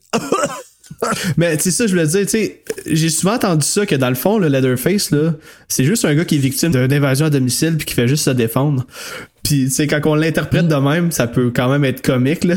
c'est quand même ça qui est, c'est ça pareil au final, là. C'est du monde qui rentre chez eux, lui, il a rien demandé à personne, mais il se défend, il y a une chaîne C'est un Kevin McAllister. Ouais, Ouais, genre, exact. ouais, un petit peu, petit peu plus élevé. Avec une chaîne ça. C'est ça. mais, Exactement. mais moi, le plan suivant, c'est probablement un des plus beaux plans de l'histoire du cinéma. Oui, monsieur. Explique. Quel plan? Ce- le, Le plan de contre-plongée. Pam qui est assis, ouais, qui est assis sa- sur la balançoire, puis que le le- l'opérateur de la caméra, Daniel Pearl, là, c'est lui, c'est son idée à lui, là, qui glisse en dessous de la balançoire, justement en contre-plongée, et que la maison devient immense quand Pam s'approche. On- En une image, là, on est capable de comprendre la menace qu'il y a là. Juste en présentant ça comme ça, c'est d'une beauté, là. Je l'ai redécouvert l'année passée quand j'ai revu le film, puis je me suis dit, oh les schnocks, ça me faisait même un peu euh, le même feeling dans Jazz à un moment donné, il y a un plan qui appelle le plan Hitchcock, là, c'est que ils reculent la caméra puis ils font un close-up en même temps, tu sais, tu vois comme le derrière qui fait. Oui. Vous comprenez ce que je veux dire? Ben, Ben oui. C'est pas un plan comme ça, celui-là, mais je le trouve aussi iconique dans le sens que, tu sais, il a embarqué sur une espèce de dolly en dessous.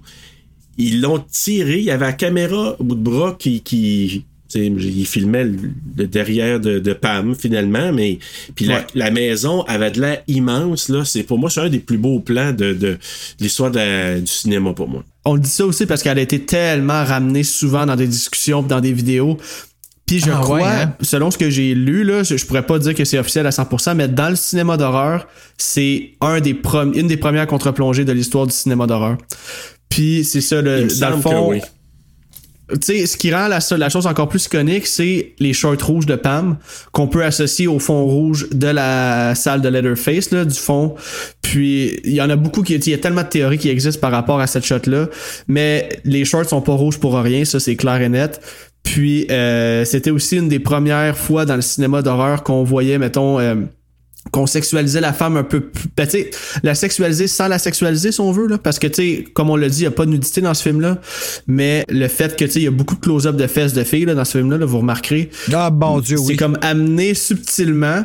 Mais c'est ça, cette shot-là, comme le dit Serge, les shorts rouges, la maison qui est gigantesque, la contre-plongée. Elle s'en va, dans le fond, découvrir le danger parce que là, elle est à la recherche de Kirk. Elle n'entend plus rien parler de lui. Donc, si tu prends le temps d'analyser tout ça, puis élément par élément, là, cette shot-là, c'est c'est un masterpiece. J'a- J'adore cette, cette shot-là. Ah, c'est de toute beauté. Puis, tu sais, le fait après ça qu'elle hante, tu sais que le danger est là. Tu sais pas, il est où Leatherface. C'est probablement qu'il est encore dans sa shop, là. Est en train de s'occuper de Kurt, là. Mais quand elle rentre dans la salle où il y a plein d'os à terre, puis des squelettes, puis Ouais. la poule dans la cage, pis ça, moi, c'est peut-être la scène que j'aime un peu le moins. Pas pa- quand elle arrive.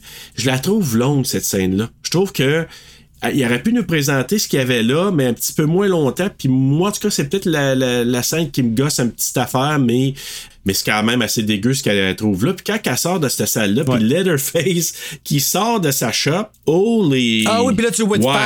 Là, c'est là que tu le vois vraiment de face. Ouais. là, qui, Puis qu'elle euh, sauve, puis qu'elle Oh! pogne sa galerie, puis qu'elle ramène, là. Ça, je me rappelle de l'avoir vu quand j'étais petit. Un ça. autre shot iconique. Ouais, ça, Euh, là, une ça, autre shot peurant. iconique. Parce que tu Ah vois ouais. que tu vois qu'elle pogne au vol. Elle s'en allait sauter en bas du balcon, puis si elle avait réussi ça, elle aurait eu une chance de sauver, mais ah, il, non, même pas. Il a même pas laissé C'est- ça. C'est- C'est-tu cauchemardesque, pas rien qu'un peu, ça? Tu sais, là, c'est comme dans. Hey. Euh, je, je pense à House of a Thousand Corpses, là, à la fin, là, la fille a réussi à se sauver, mais finalement, elle s'est refait repogner par le méchant. Je suis pas mal sûr que ça aussi, ça a été inspiré un peu de ce moment-là. Donc, euh, non, Leatherface, il, est sans merci. Tu rentres chez nous, je te laisse aucune chance. Puis c'est ça, c'est une autre shot iconique. Là, encore aujourd'hui, on voit des memes sur Internet là, tellement souvent avec cette photo-là comme, comme shot, là, où ce qu'il vient la rechercher pendant qu'elle veut sortir. tu vois que l'imposant, tu sais, le côté imposant de, de Leatherface, face à elle, il a dans les bras, elle a l'air d'une catin. Ouais.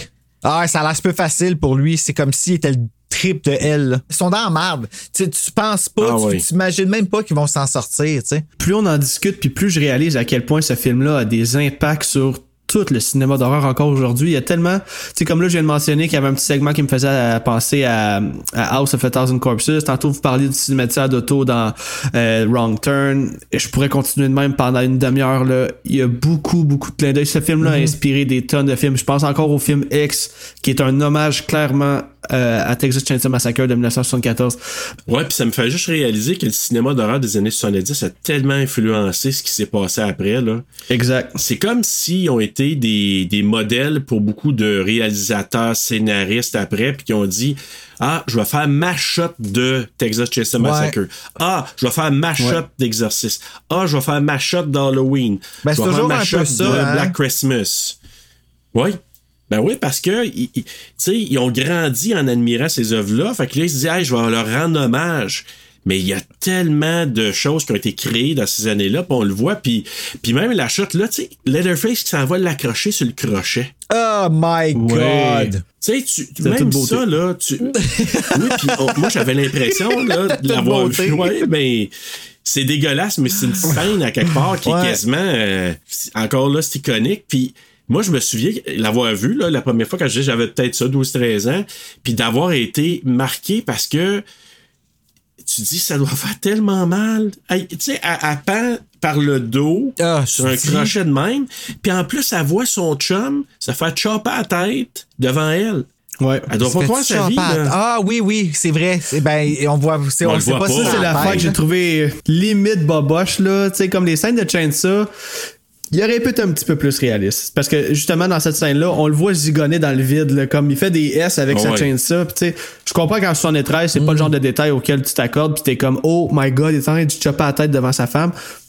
Mais hier, ça m'a un petit peu fatigué, ce détail-là. là. Tu sais, venant de Leatherface qu'on connaît, surtout aujourd'hui, qui est brutal, sans pitié, puis qui s'en sert de sa chainsaw. Comme dans le boss, Je comprends qu'en 73, c'était pas la même chose. Là. Je sais pas s'il utilisait des vraies chaînes euh, de chainsaw, un peu comme dans, dans les remakes. Là. Oui, mais euh, il y a une, une scène ou deux qu'il avait enlevé la chaîne comme telle, mais là, ça être dangereux. Il disait que le gars, il, il- il disait au gars, bouge pas trop. Ça a l'air qu'il était comme à 3 pouces de sa face, là, puis c'était- ça roulait pour le vrai.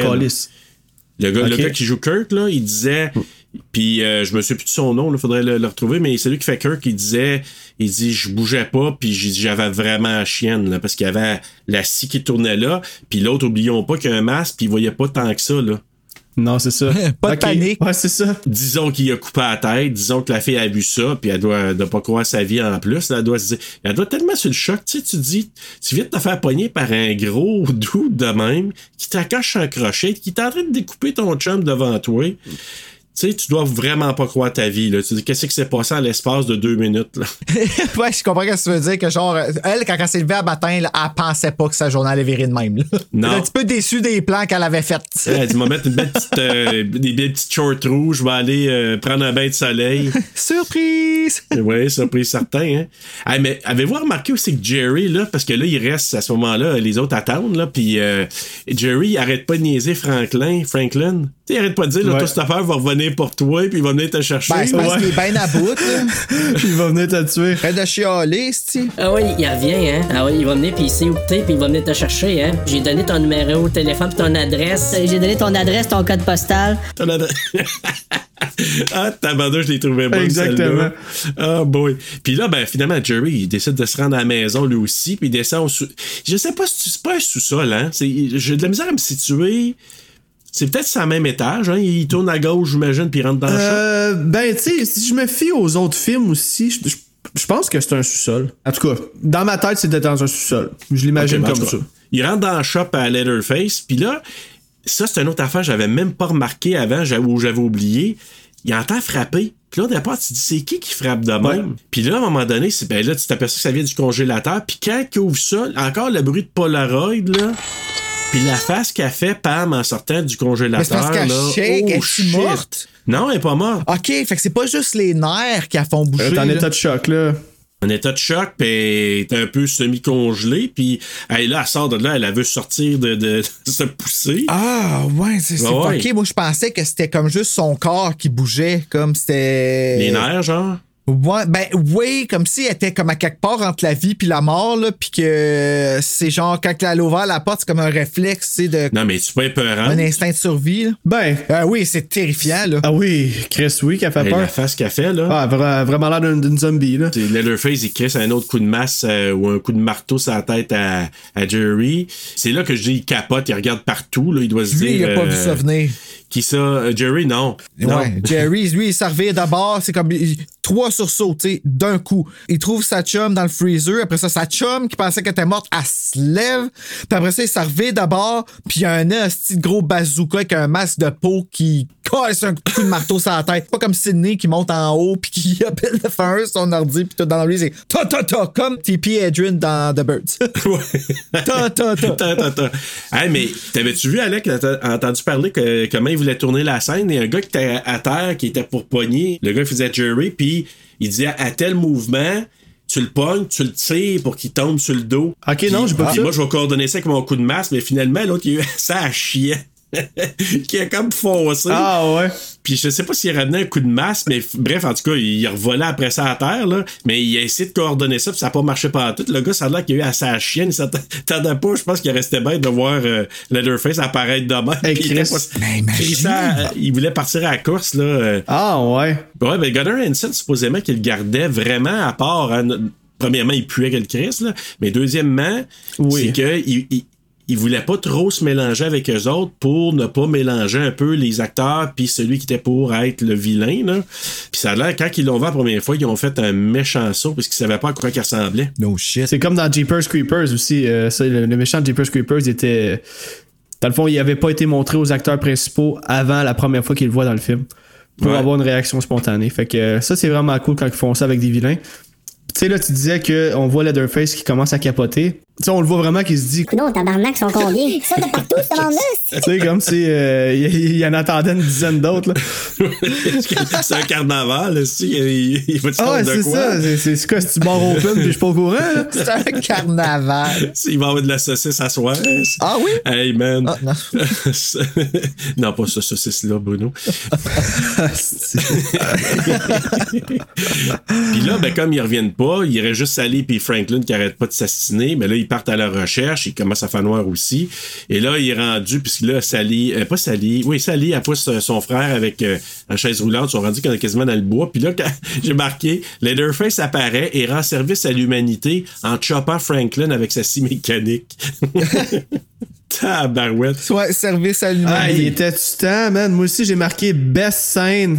J'ai écrit Franklin meurt, Franklin meurt enfin, esti. Fait que dans le fond, tout le monde rootait pour qu'il crève, là, lui. Là. Ouais, ouais. Ah, bah oui, ben c'est correct. Dans un film d'horreur, on a le droit de router pour euh, que des personnages meurent, là, mais euh, Franklin, euh, c'est une, c'est une plaie, là. Puis tu sais, Ah, justement, quand il s'ostine avec Sally, là, donne-moi la flashlight, donne-moi de la poupe. Finalement, quand elle, elle dit qu'elle va y aller toute seule, elle dit, OK, d'abord, je vais venir avec toi. Puis là, j'ai même écrit dans mes notes, j'ai dit, Chris, euh, il ride en Chris pour un gars en chaise roulante dans Broussailles. Il est Ah là, oui. puis ça y Mais va. pousse. Ah ouais, il Ah, Non, oui, mais au quand début, quand au elle- début, c'est vrai. il donne son élan. Exactement, il va la suivre, là. Oublie ça, la chaise roulante, là. Il y avait euh, Toby Hooper, puis c'est-tu Daniel Pearl, un autre gars qui était à côté de chaque. En tout cas, il y avait quelqu'un de chaque bar qui avait du sang dans la bouche, puis qui crachait ça, faire voler ça. Ah ouais, ok. Mais du, du Non, faux sang, là. Il, il crachait ça pour que faire comme s'il était en train de transpercer Franklin. Fait que pff, il crachait, puis là, ça revolait tout. On voit les sprays de sang, là. Fait que c'est, c'est comme ça qu'ils ont fait l'effet. Fait que tu sais, si tu dis que c'est artisanal, mais à quelque part, ça marche. Craché. Ils ont craché dessus. La prochaine scène, là, quand on parle de scène trop longue, là, la Ouais. poursuite dans les bois, là, Ah. on s'entend Ah oui, que. Ouais. c'était de l'abus? J'ai écrit dans mes notes, j'ai dit, on dirait que c'est une parodie tellement ça finit plus. Ils font juste se courir après l'infini. Puis tu sais, Gunnar Hansen courait plus vite que Marilyn Burns. Oui, c'est vrai. Vu que la scène est tellement longue, puis que lui il courait plus vite qu'elle, pour comme faire passer le temps, il commençait à chopper des branches au hasard. Fait que c'est pour ça que maintenant on le voit, tu sais, clairement il pourrait se pencher en dessous puis passer pour lui courir après. Mais il s'arrête puis il se fait une petite taille là, style bonsaï là, de faire de quoi de propre dans la cour là, en même temps qu'il poursuit la fille, tu sais. Le gars il est multitasking. Fait que, en tout cas, c'est- c'est- je trouvais ça bien drôle. Puis, tu sais, euh, Marilyn Burns, elle s'est vraiment blessée là, euh, durant cette scène-là. Ah ouais? Tout le sang qu'on voit sur son chandail, ben peut-être pas tout, là, mais en tout cas, beaucoup de sang sur son chandail, c'est dû à des coupures qu'elle a eues euh, avec les branches quand elle courait dans les bois. Cratché solide, là, elle. là. Ah, ben, elle courait un esti de temps aussi, là. Ah ouais, puis les cheveux Hey, ça dure, des ça dure, branches, puis... Le film, il dure 1h20, il y a à peu près 45 minutes de course d'un bois là-dedans. là. Je sais, moi, tout, je l'ai écrit. Hey, la poursuite, c'est ben trop longtemps. Ça n'a pas d'allure. On aurait pu mettre la chanson, là. Exactement. je m'en allais là. Je, je me- je m'en allais dire. J'aurais en accéléré. Tu sais, ouais, revenir. Tête, tête, Ah ouais, ouais. Vraiment. Allers-retours non-stop, là. Tu mettras ça au montage, Bruno. aussi. Ah ouais. tu trouves la, musique de Benny Hill? Si jamais tu trouves la, musique de Benny. Hill, là, c'est carrément ça. Puis là, Ah, là, ils c'est les auraient vus, là, puis là, t'es vois aller-retour en accéléré, là. Et ça, ça aurait pu fonctionner, mais bon, c'est c'est pas Benny Hill, fait que. Pas d'allure. Quand même. Mais, Ça euh, c'est pas une parodie. c'est pas une parodie quand même qu'on se calme. OK? Donc là, euh, mais quand elle arrive à la maison, elle la monte en haut là, quand même, puis elle découvre grand-père et grand-mère. Oui. Appelons-les comme ça. Grand-père qui. Écoute, j'ai rarement vu autant de peau dans une face. On, dirait de la peau de prépuce. La peau de prépuce, mais de gosse. Tu sais, on dirait qu'il est comme plissé comme ça. Ouais. Ben, Puis tu ça- vois, de prépuce, je trouvais ça, euh, je trouvais ça adéquat. De gosse? Oui, c'est vrai. Non, prépuce, t'as raison. Je pense, euh, ouais. Ouais. Ceux qui sont pas circoncis, là, ouais, sinon, allez voir sur Internet, il y en a Oh, plein. Il y en a plein. plein. Mais tu savais euh, que ça a pris, je sais pas long, 32 heures faire son maquillage? Ok, je pensais que c'était à dire à le circoncer. Puis que Ah, ouais, c'est une affaire de lui, fou. il s'est dit que plus jamais il allait refaire ça. Fait qu'ils se sont dit, on va tout tourner les scènes avec grand-papa euh, comme tout de suite, là, parce que lui, il, était, il respirait pas là-dedans. Là. Puis c'est ça, ça a Hey, pris puis le que- gars, il avait 19 ans. Oui, Hein? ben oui. Ouais. Ah oui, le gars qui jouait le grand-père, il avait 19 ans. Hey, c'est fucké, ça. Quand j'ai vu ça, j'ai dit, ben là, je trouvais les Hey, photos puis il a l'air magané en plus, le grand-père, là. C'est genre, lui, ça il tente plus de vivre, là. Il ne vit que pour donner des coups de marteau sur la tête du monde. Puis il Ah ouais, euh, Donner des coups de marteau, on va en rejaser tantôt, là, parce qu'il manquait un peu de force dans le poignet, le bonhomme. Là. Ouais, mais quand il l'a Ah, eu, il l'a ouais. eu en sacrifice, par exemple. Ah, si, je pense encore. Ah, si, Ouais. ça a l'air de lui, faire lui, mal. il a connu les deux guerres, puis il a même connu la guerre de la sécession, là. Hey, Ouais. vieux de même, mais si vieux sale. Il y a beaucoup de va-et-vient de la part de, de, de Sally, parce que là, elle a réussi à se pousser à travers la fenêtre. Deux fois, elle se défeneste, hein? Oui, c'est vrai. Pour un autre 5 Là, minutes de poursuite dans les bois. Oui, oui, exactement. J'avais juste la chanson Dans les bois. Ah ouais, pour être heureux. Puis, écoute, elle, elle arrive, elle s'en va à station-service, mais tu pas malchanceuse, c'est comme. Elle rencontre le cuisinier. Oui, tout le monde est méchant. Finalement, ben oui. Puis lui, qui il ramène des coups de balai. Ah, j'ai ri, là. C'est ma scène Hey. préférée, je pense. Il, il s'en sert comme un sable laser, man. Il enlève le couteau qu'elle a dans les mains ou je sais pas trop qu'est-ce qu'elle avait pris. Puis là, il dit un grand coup de balai, puis il va finir par l'attacher. En tout cas, c'était zéro menaçant, mais il a-tu l'air d'un vieux dégueulasse, hein, le, le- le Ah cuisinier? Ah, il a Ah pas oui, l'air lui. Puis lui, là, c'est celui, il veut pas tuer, lui, hein? Non, lui, là, c'est c'est juste comme. M'a t'embarqué dans un sac, puis m'a te ramené des coups de balai, parce que c'était juste pas mal juste ça qu'il fait. Ouais, mais ça fait mal en sacrifice des coups de balai, hein? Ben, en je sais. Ben, je pense qu'elle a dit qu'elle a. C'est un œil au beurre noir. Elle a, elle a mangé des coups pour le vrai, là. Ben, Ça voyons que donc, que c'est ça? Oui. Ben oui, Toby Hooper dit Tu ferais pas assez fort, là. On dirait que tu fais rien. Ben oui, ben, ok, parfait. pas Bang, bang, là. bang. Puis là, là, ça a l'air qu'elle a eu.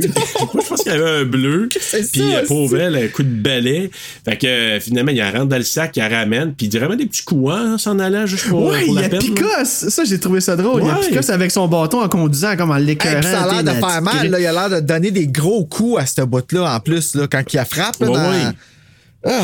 Mais la- l'affaire, je sais pas si vous avez remarqué, moi par contre, il y a une scène que dans cette passe-là que j'ai trouvé quand même assez intéressante et efficace, c'est que, tu sais, elle est en attente pendant que lui, je sais pas qu'est-ce que ça va. Ah, il s'en va chercher le pick-up.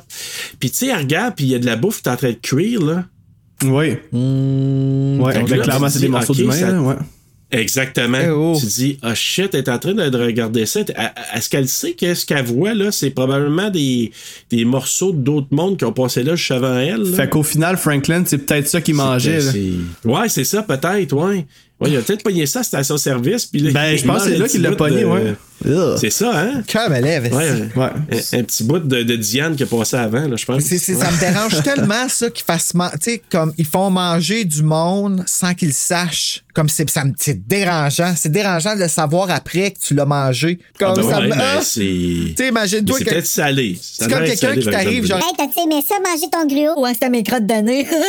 Tu sais, là, tu comprends-tu? C'est, c'est- Ouais. Tu le sais après, puis tu l'as déjà. man- Ça m'est jamais arrivé. Moi non plus, mais. Non, non, mais c'est un exemple que je te donne, tu sais. C'est que tu le réalises. Rappelle-moi de jamais manger ton gruau. Ni tes crottes de nez. Ah, Mais, du bon euh, gruau à l'érable. Ah, c'est ça. Hey, mais qu- quand il revient à la maison, puis là, c'est là que tu réalises, pour ceux qui l'avaient. Tu sais, mettons, quand tu le vois pour la première fois, ce film-là, puis là, tu vois tache de vin qui est là, là. Puis là, tu te dis, ah ben, tabarnak, ils sont pognés ensemble, puis en plus, il dit, ramène des coups de bâton. Tu sais, ils se battent tous dans cette famille-là, là. Oui, c'est, c'est- ils Ben ne oui. connaissent que violence. Il n'y a pas de femme dans la famille. Non, non, parce que la grand-mère est comme. Euh, elle est long gone, hein? Ben, en tout cas, c'est pas encore. oui. Non, non, elle est morte, elle. Oublie ça. Ouais, elle est long gone. Quand le cuisinier arrive à la maison puis il croise euh, Tache de vin, il dit genre Hey mon sans dessin t'as failli te faire pogner comme au cimetière. Je t'ai dit de rester loin des routes puis de te cacher puis euh, fait que tu sais je sais pas euh, qu'est-ce qu'il voulait dire par là. Lui si on c'est lui qui attire les touristes vers cette maison là d'habitude ou il a comme joué avec le feu? C'était pas clair mais Ouais, je sais pas. Ben lui, il va ramasser des affaires au cimetière. Fait que probablement qu'il a failli se faire Ah, oui. Parce que, tu sais, il y avait des gens au cimetière le matin quand Ouais, ils sont ouais, allés ouais, visiter ouais. la tombe du grand-père. Puis là, les policiers étaient autour parce qu'ils se disaient, crème, une autre tombe qui avait été pillée. J'ai comme l'impression que c'est lui, là, le, le, le tache de vin qui est allé empoigner le matin même puis qui a failli se faire pogner. T'as entièrement raison. J'avais pas pensé à ça pantoute.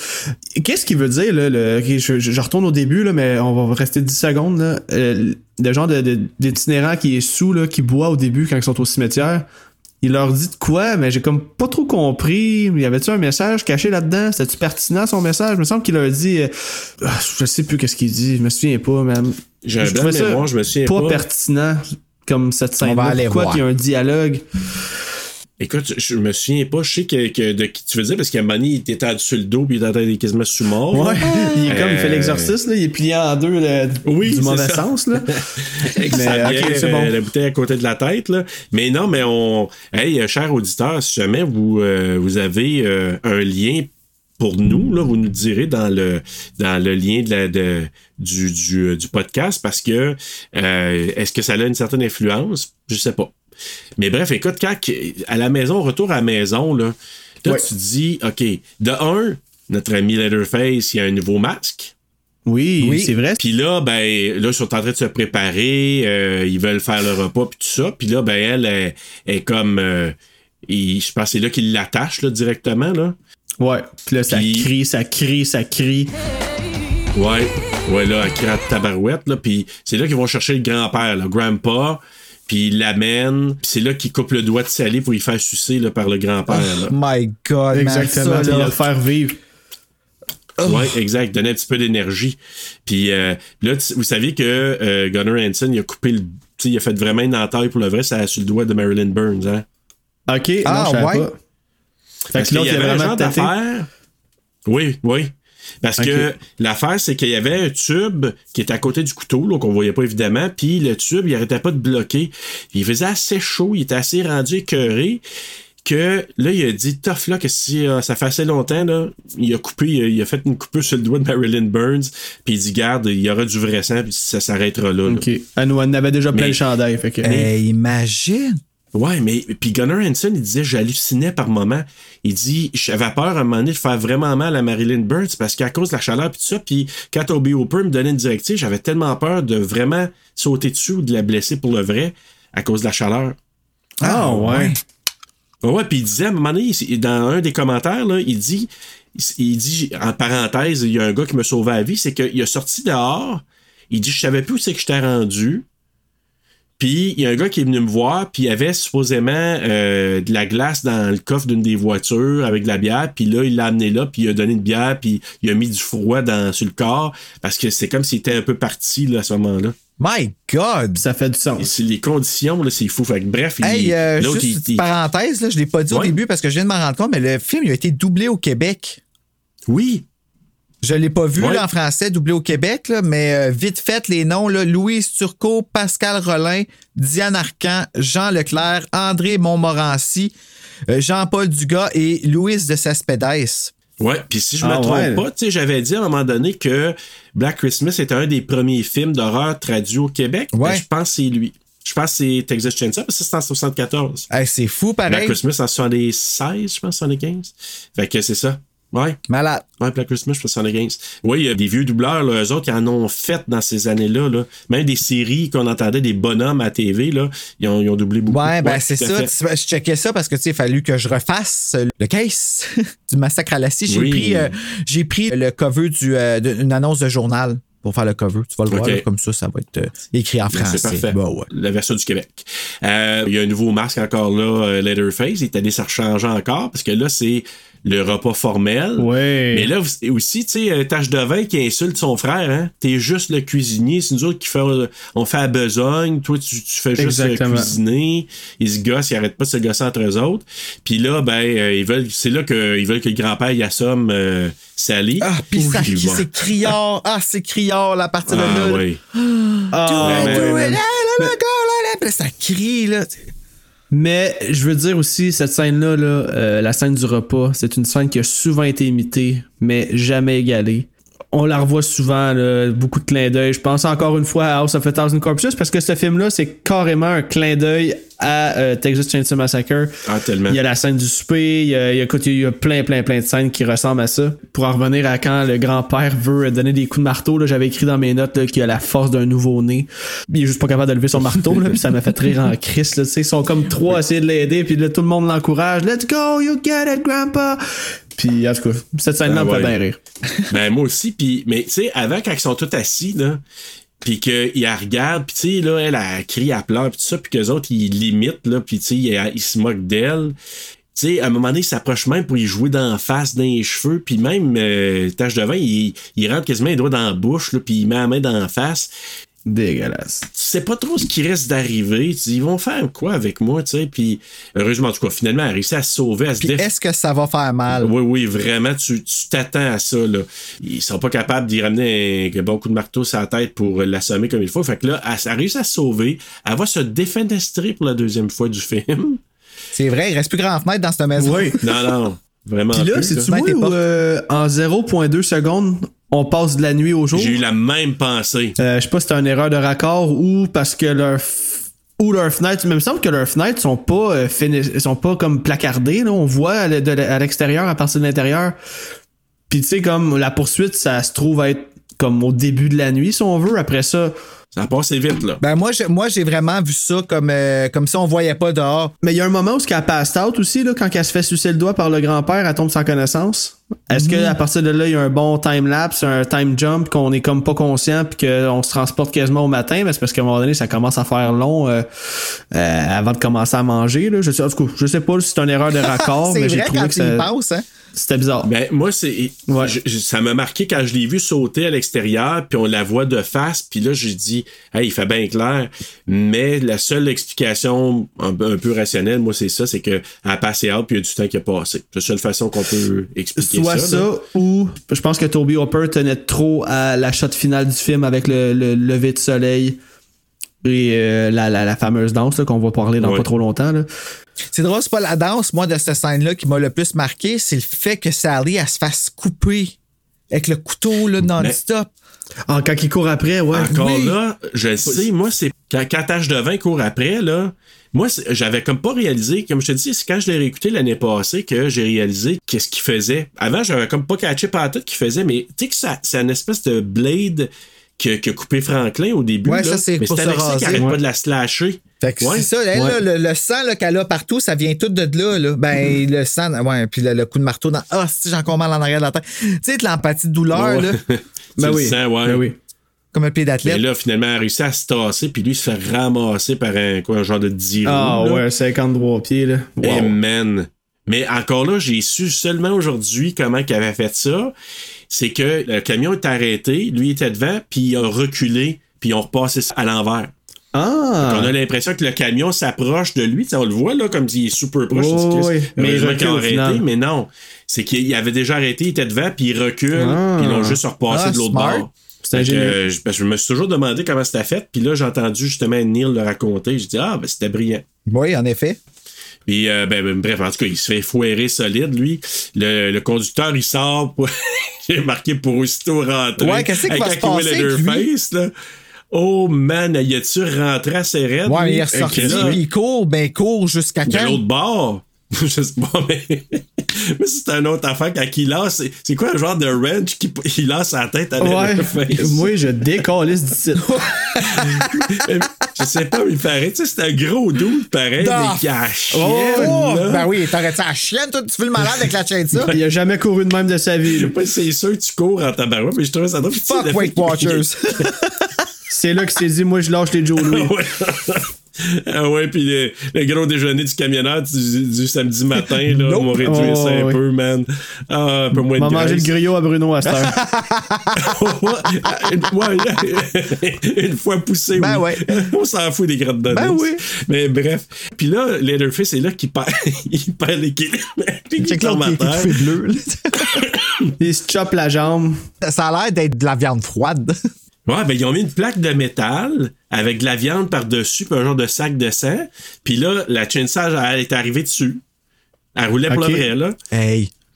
Puis là, ça sort, on voit comme un genre, justement, comme tu dis, de la, viande froide, Bruno. Puis, mais lui, là, il a eu quand même mal parce que ça, ça shakeait et ça, ça, ça fait que la plaque de métal s'est mise à brûler à cause du, du frottement. Fait que lui, il a, Ah, eu, il a eu comme une brûlure à la jambe. Mais c'est pour ça quand il- on l'entend faire un genre de, de cri, de bruit, là, il dit non, non, c'était vrai. Là. Il dit c'est devenu tellement chaud que ça m'a fait mal. C'est ça que j'adore du cinéma de ces années-là. Tu vois comment ils ont tout. Tu sais ce qu'on vient de décrire, la scène qui sont à la reculons, là, le bout de métal avec de la viande, un sac de sang. Il était tellement ingénieux dans ce, dans ce temps-là. Il n'y avait pas besoin Ouais, de- des effets spéciaux. Puis ce qui se donnait là, pour, pour nous donner un bon produit. Puis c'est encore efficace euh, 50 ans plus tard. Là. Je le regardais hier. Là, puis tu sais, oui, je savais que c'était une fausse jambe, mais j'aurais. Comme je me suis pas vraiment questionné à savoir comment ils ont fait ça. Puis. Asti c'est hot. J'aime vraiment ça pour vrai. Ah Je trouve ça tellement ingénieux. Là. Ah ouais, vraiment. Surtout dans le cinéma d'horreur, c'est une des, des, des rares choses qu'encore aujourd'hui, le practical est en- existe encore. C'est sûr qu'il y a beaucoup, beaucoup de, de VFX puis euh, CGI, tout ce qu'on connaît. Là. J'adore le practical. Je suis vendu practical. Ah ouais. C'est bien pour ça. mieux. La créativité, tu sais, t'as du monde qui se met ensemble. Hey, on devrait gosser ça comme ça. On ferait Ouais. ça. On l'essaye. OK, let's go, on l'essaye. Puis finalement, ben, ça nous donne des fois des affaires iconiques. Tu sais, l'affaire de la, en dessous de la balançoire, c'était même pas censé. Même que le producteur, il dit non, non, tu me le fais pas, ça. Je, c'est, c'est- on a fait toutes les scènes, là. Ça prendra trop de temps. Puis ils ont, ils ont menacé quasiment de sacrer leur camp s'ils acceptaient pas. On le fait pareil. Ah, ça a fait une ouais. des scènes les plus iconiques. Bon, oui. Ok, je savais Ah ouais, ça. il- le producteur, là, celui qui il appelle ça le producteur manager, qui s'assure que tout est en- dans le temps, qui respecte les shots, euh, qui respecte le budget puis tout ça. Lui, il dit non, non, il dit c'est pas prévu, là, tu me fais pas ça. Puis ils ont insisté pour le faire. Puis ça a créé euh, ce shot iconique-là. Mais c'est ça. Mais à la fin, ben, t'as la camionnette qui arrête. Euh, c'est Ali qui embarque dans le bas du pick-up juste à temps. J'ai marqué les scènes et sauve. Elle rit, elle crie. Puis Alors que le camion laisse Leatherface danser sur la route avec sa scie. Mais ça, encore là, scène iconique. Tabarouette. Quand elle rit, là, ah ouais, ça c'était peurant à la fin. Oui, mais oui, Harry, elle pleure. C'est un Ah, mélange des deux. Ah, scène incroyable. Puis, tu sais, je parlais au début, au début du film de la colorisation, l'achat de la danse avec le lever de soleil en background, l'éclairage qui rentre dans l'écran, comme les rayons Ouais. du soleil, les différents tons de jaune et de orange. Ah, moi, ça vient me chercher, là. J'adore ça. Puis, tu sais, je pense que la danse était toute improvisée aussi, là. Je veux dire, c'était comme. Ouais. C'était sur le fly, là. Ça a pas été, il a pas été dirigé, là. Il a comme dit, fais le fou, là. Puis c'est c'est devenu une danse euh, complètement iconique, mythique. Puis d'ailleurs, c'était quasiment dangereux parce que je sais pas si vous remarquez, à un moment donné, la caméra se rapproche de lui pas mal. Mais lui, il voyait pas, là. Fait qu'à un moment donné, les autres, ils ont, ils ont rapproché, puis ils- s'éloignaient à un moment donné parce qu'il soignait sa chainsaw euh, dangereusement Ouais, proche ça. d'eux autres, là. Ben, dangereux en esti, ça tu le vois que c'est dangereux aussi, là. Puis, ben, il y a même une shot dans la forêt, on n'en a pas parlé, là. Il a perdu sa, il a, il a glissé, il a perdu sa chainsaw, il volé des airs, puis il s'est mis les mains sur la tête. euh, Ça a l'air que la chainsaw a juste tombé à côté de lui. On a retrouvé une main ici. Je répète, on a retrouvé une Ouais, main. c'est ça. à qui appartient cette main? Qui la réclame? Ouais, c'est ça. Ah, c'était abodé. Finalement, ben, elle s'en va, elle est saine et sauve, elle s'en va dans le camion, puis justement que la scène est extraordinaire. Marilyn Burns, cette scène-là, là, elle rend tellement le, le mélange de je suis saine et sauve, enfin je suis parti, mais en même temps je capote parce Saine que tout et ce que je viens de sauve. voir, là. Ah, man. euh, Faut dire vite en sacrifice, son scène est sauve, elle là, là. On peut dire officiellement que c'est la première Final Girl. pratiquement. Du moins de ce que je On connais. dire comme là. ça. Et avec tout ça, ben, c'est la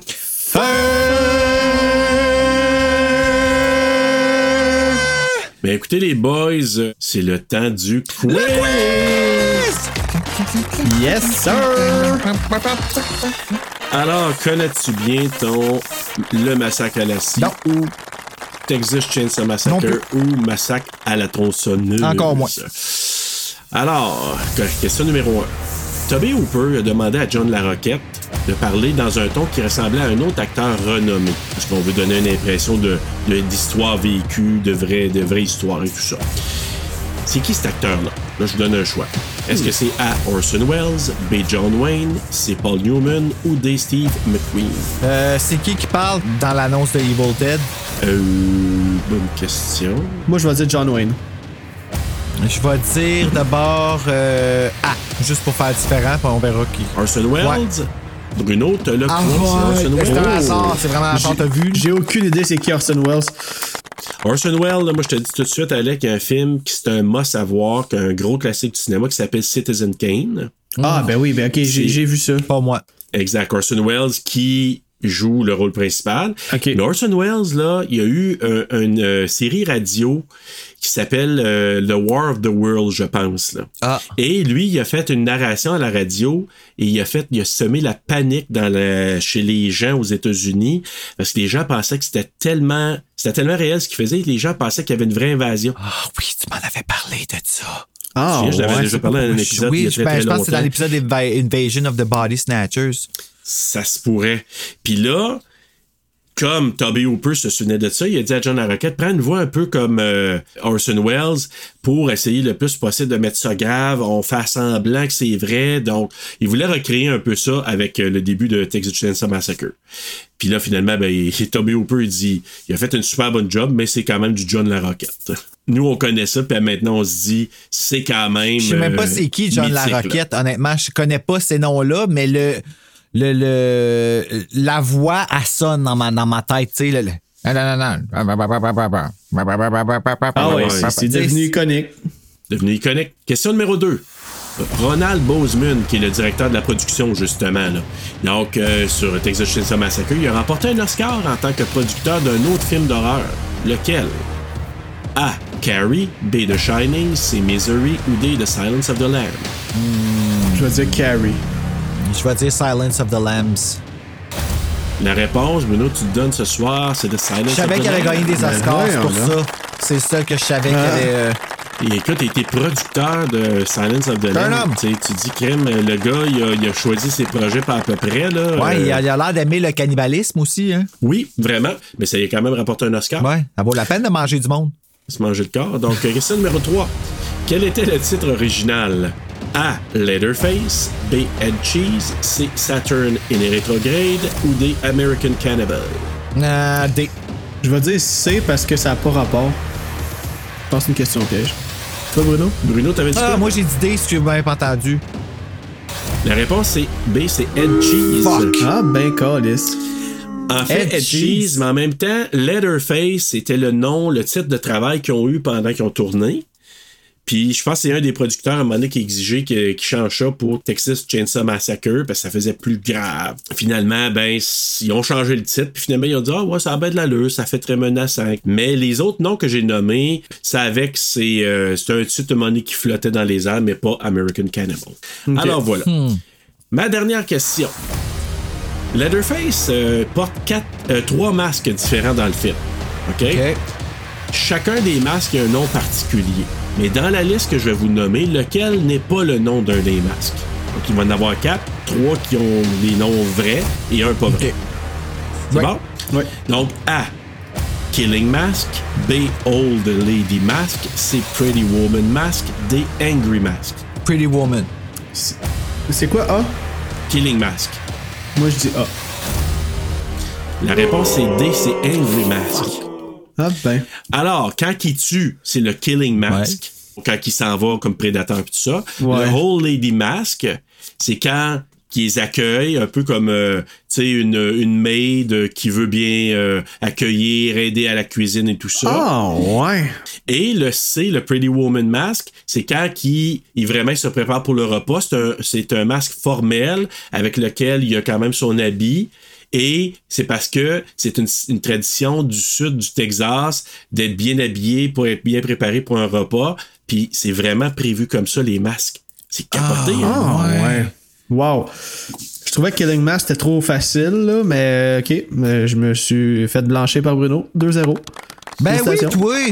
Merci. Mais écoute, Je sais pas qu'est-ce qui se c'est passe pas dernièrement. grave. Non, il n'y a pas de gagnant. Moi, je donne mes cadeaux pareil. Ah non. C'est comme à l'école Ben des oui. fans. Tout le monde a gagné. Oui, ah, t'as-tu vu l'école des fans avec Nanette Workman, avec la petite fille qui chante Naziland, puis elle crie comme une de folle. Ah non, c'est pas mal ma seule référence que je pouvais dire à propos de. De, de l'école des ça. Hey, écoute, on a fait le tour. C'est Ben très oui. bon. On va y aller avec, euh, avec nos coups de cœur et coups de couteau. Euh, Alex, veux-tu commencer avec euh, ton coup de cœur? Ouais, ben écoute, j'en ai parlé plusieurs fois durant le film. Moi, c'est définitivement. Ben, en fait, l'empreinte générale que ce film-là a amené dans le monde de l'horreur. Ça, c'est mon gros point. Mais si on parle du film, euh, c'est vraiment les beaux plans de vue. Travailler. Il y a des beaux mouvements de caméra, il y a une belle colorisation, il y a un beau ton orange, jaune. Il, joue vraiment avec le soleil. Je sais pas, comme je l'ai mentionné aussi, l'ambiance désertique un peu, la canicule. Ce film-là me, me, me met vraiment dans un good mood, là. Peu importe ce que je traverse, j'écoute ce film-là, puis j'oublie tous mes problèmes, puis je suis comme, je sais pas, ça me met dans un bon mood. Donc, euh, ouais, ça, ça serait vraiment mon coup de, cou- mon coup de cœur, pardon. Mon coup de couteau, je suis pas mal sûr qu'on a le même les trois, là, mais c'est Franklin. euh, quelle plaie, là. euh, je veux dire, euh, méchante bonne affaire qu'il soit mort, là.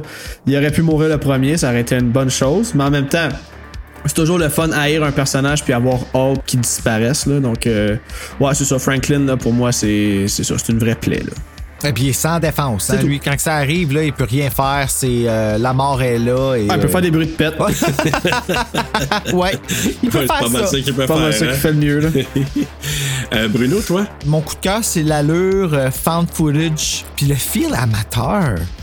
Ça a un feel. Je trouve que ça. Ben, c'est ça, je trouve que ça accroche beaucoup à l'horreur.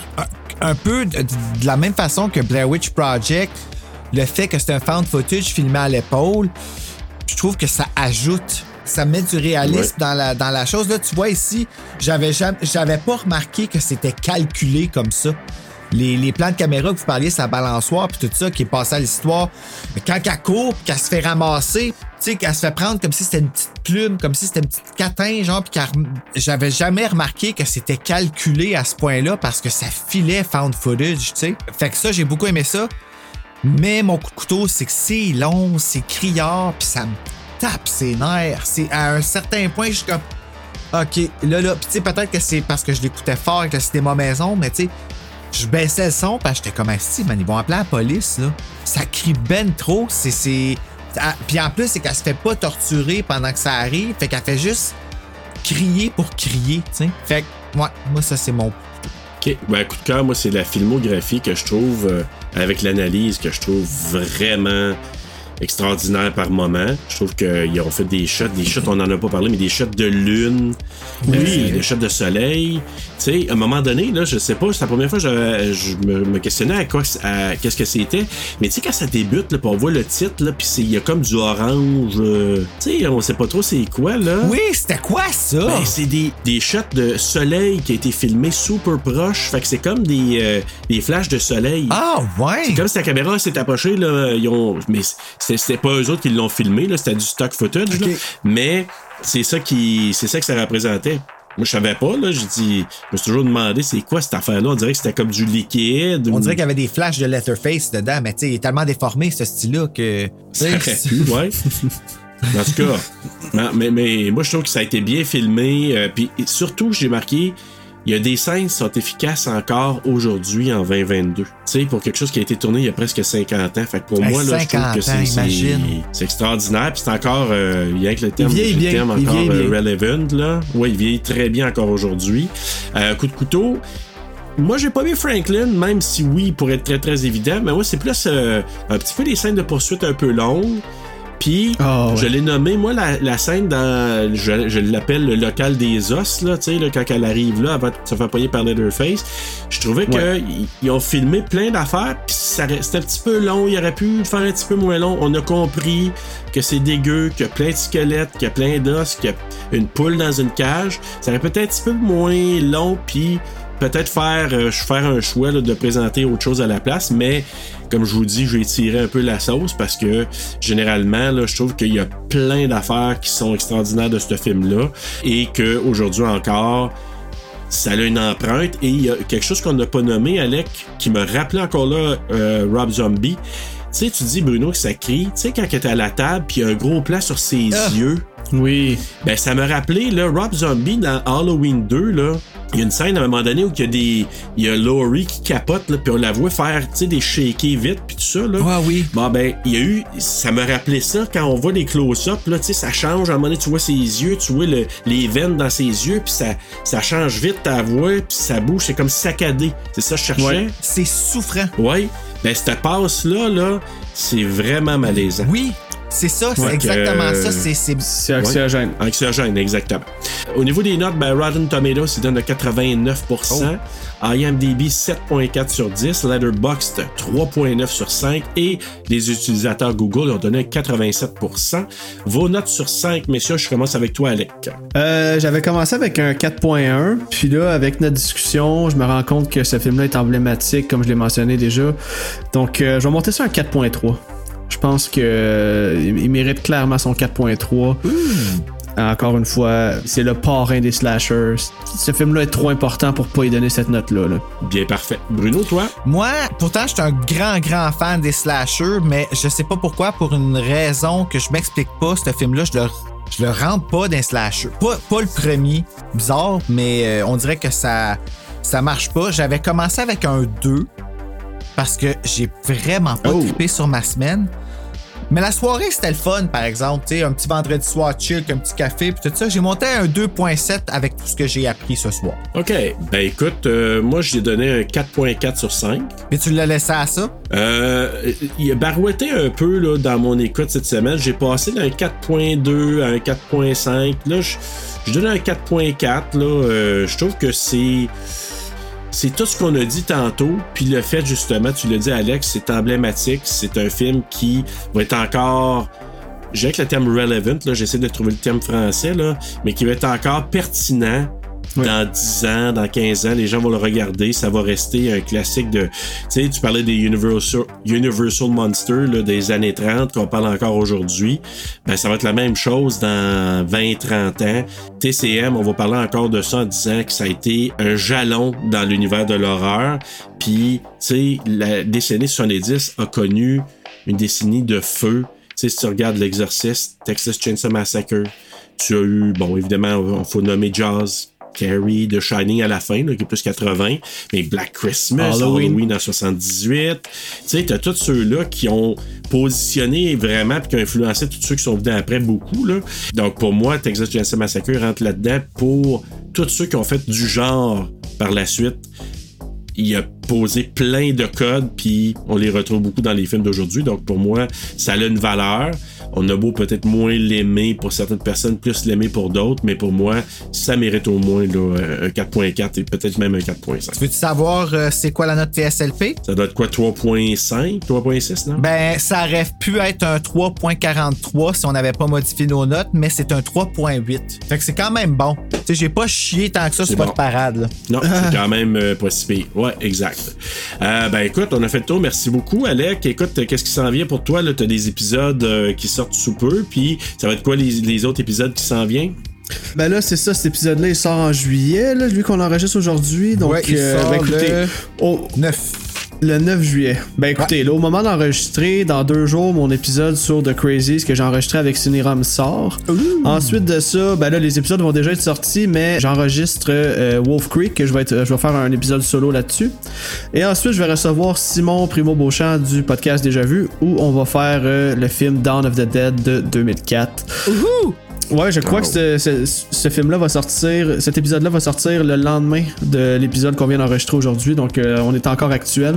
Mais Très là, été, euh, je veux prendre un petit deux minutes qui est consacré à vous. Parce que vous le savez, vous êtes mes mentors du podcast. Vous êtes les premiers à m'avoir donné une chance euh, en novembre, avant même que j'aie commencé mon podcast. Puis ça, je, je vais toujours être reconnaissant pour ça. Vous êtes venus sans hésiter à mon podcast. On est devenus des amis par la bande. Bruno, je lui parle quasiment à tous les jours.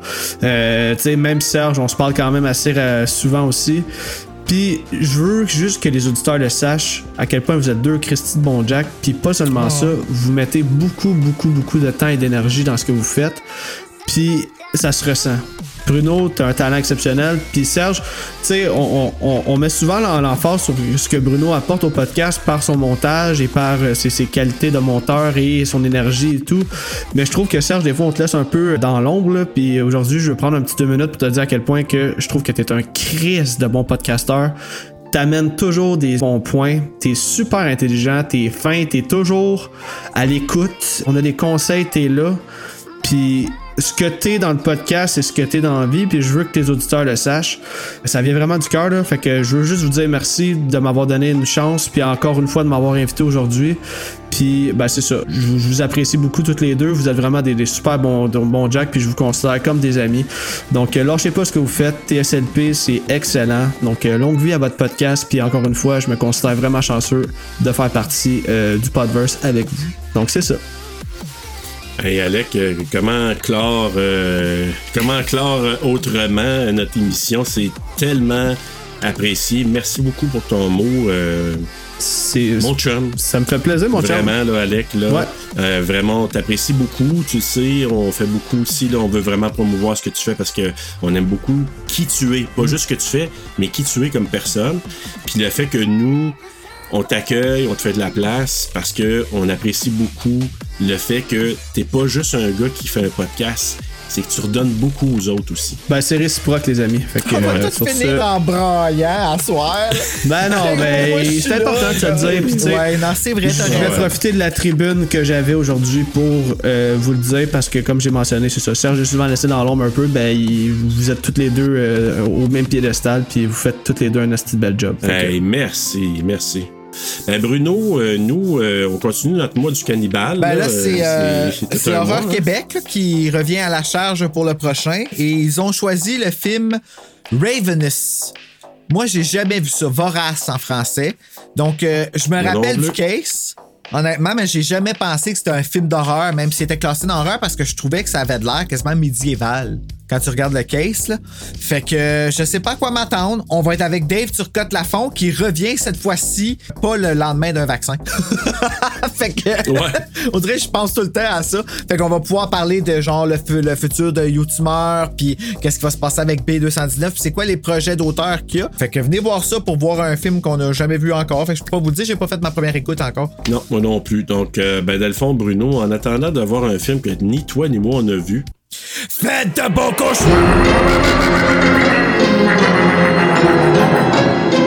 C'est supposé être une chaîne, ça.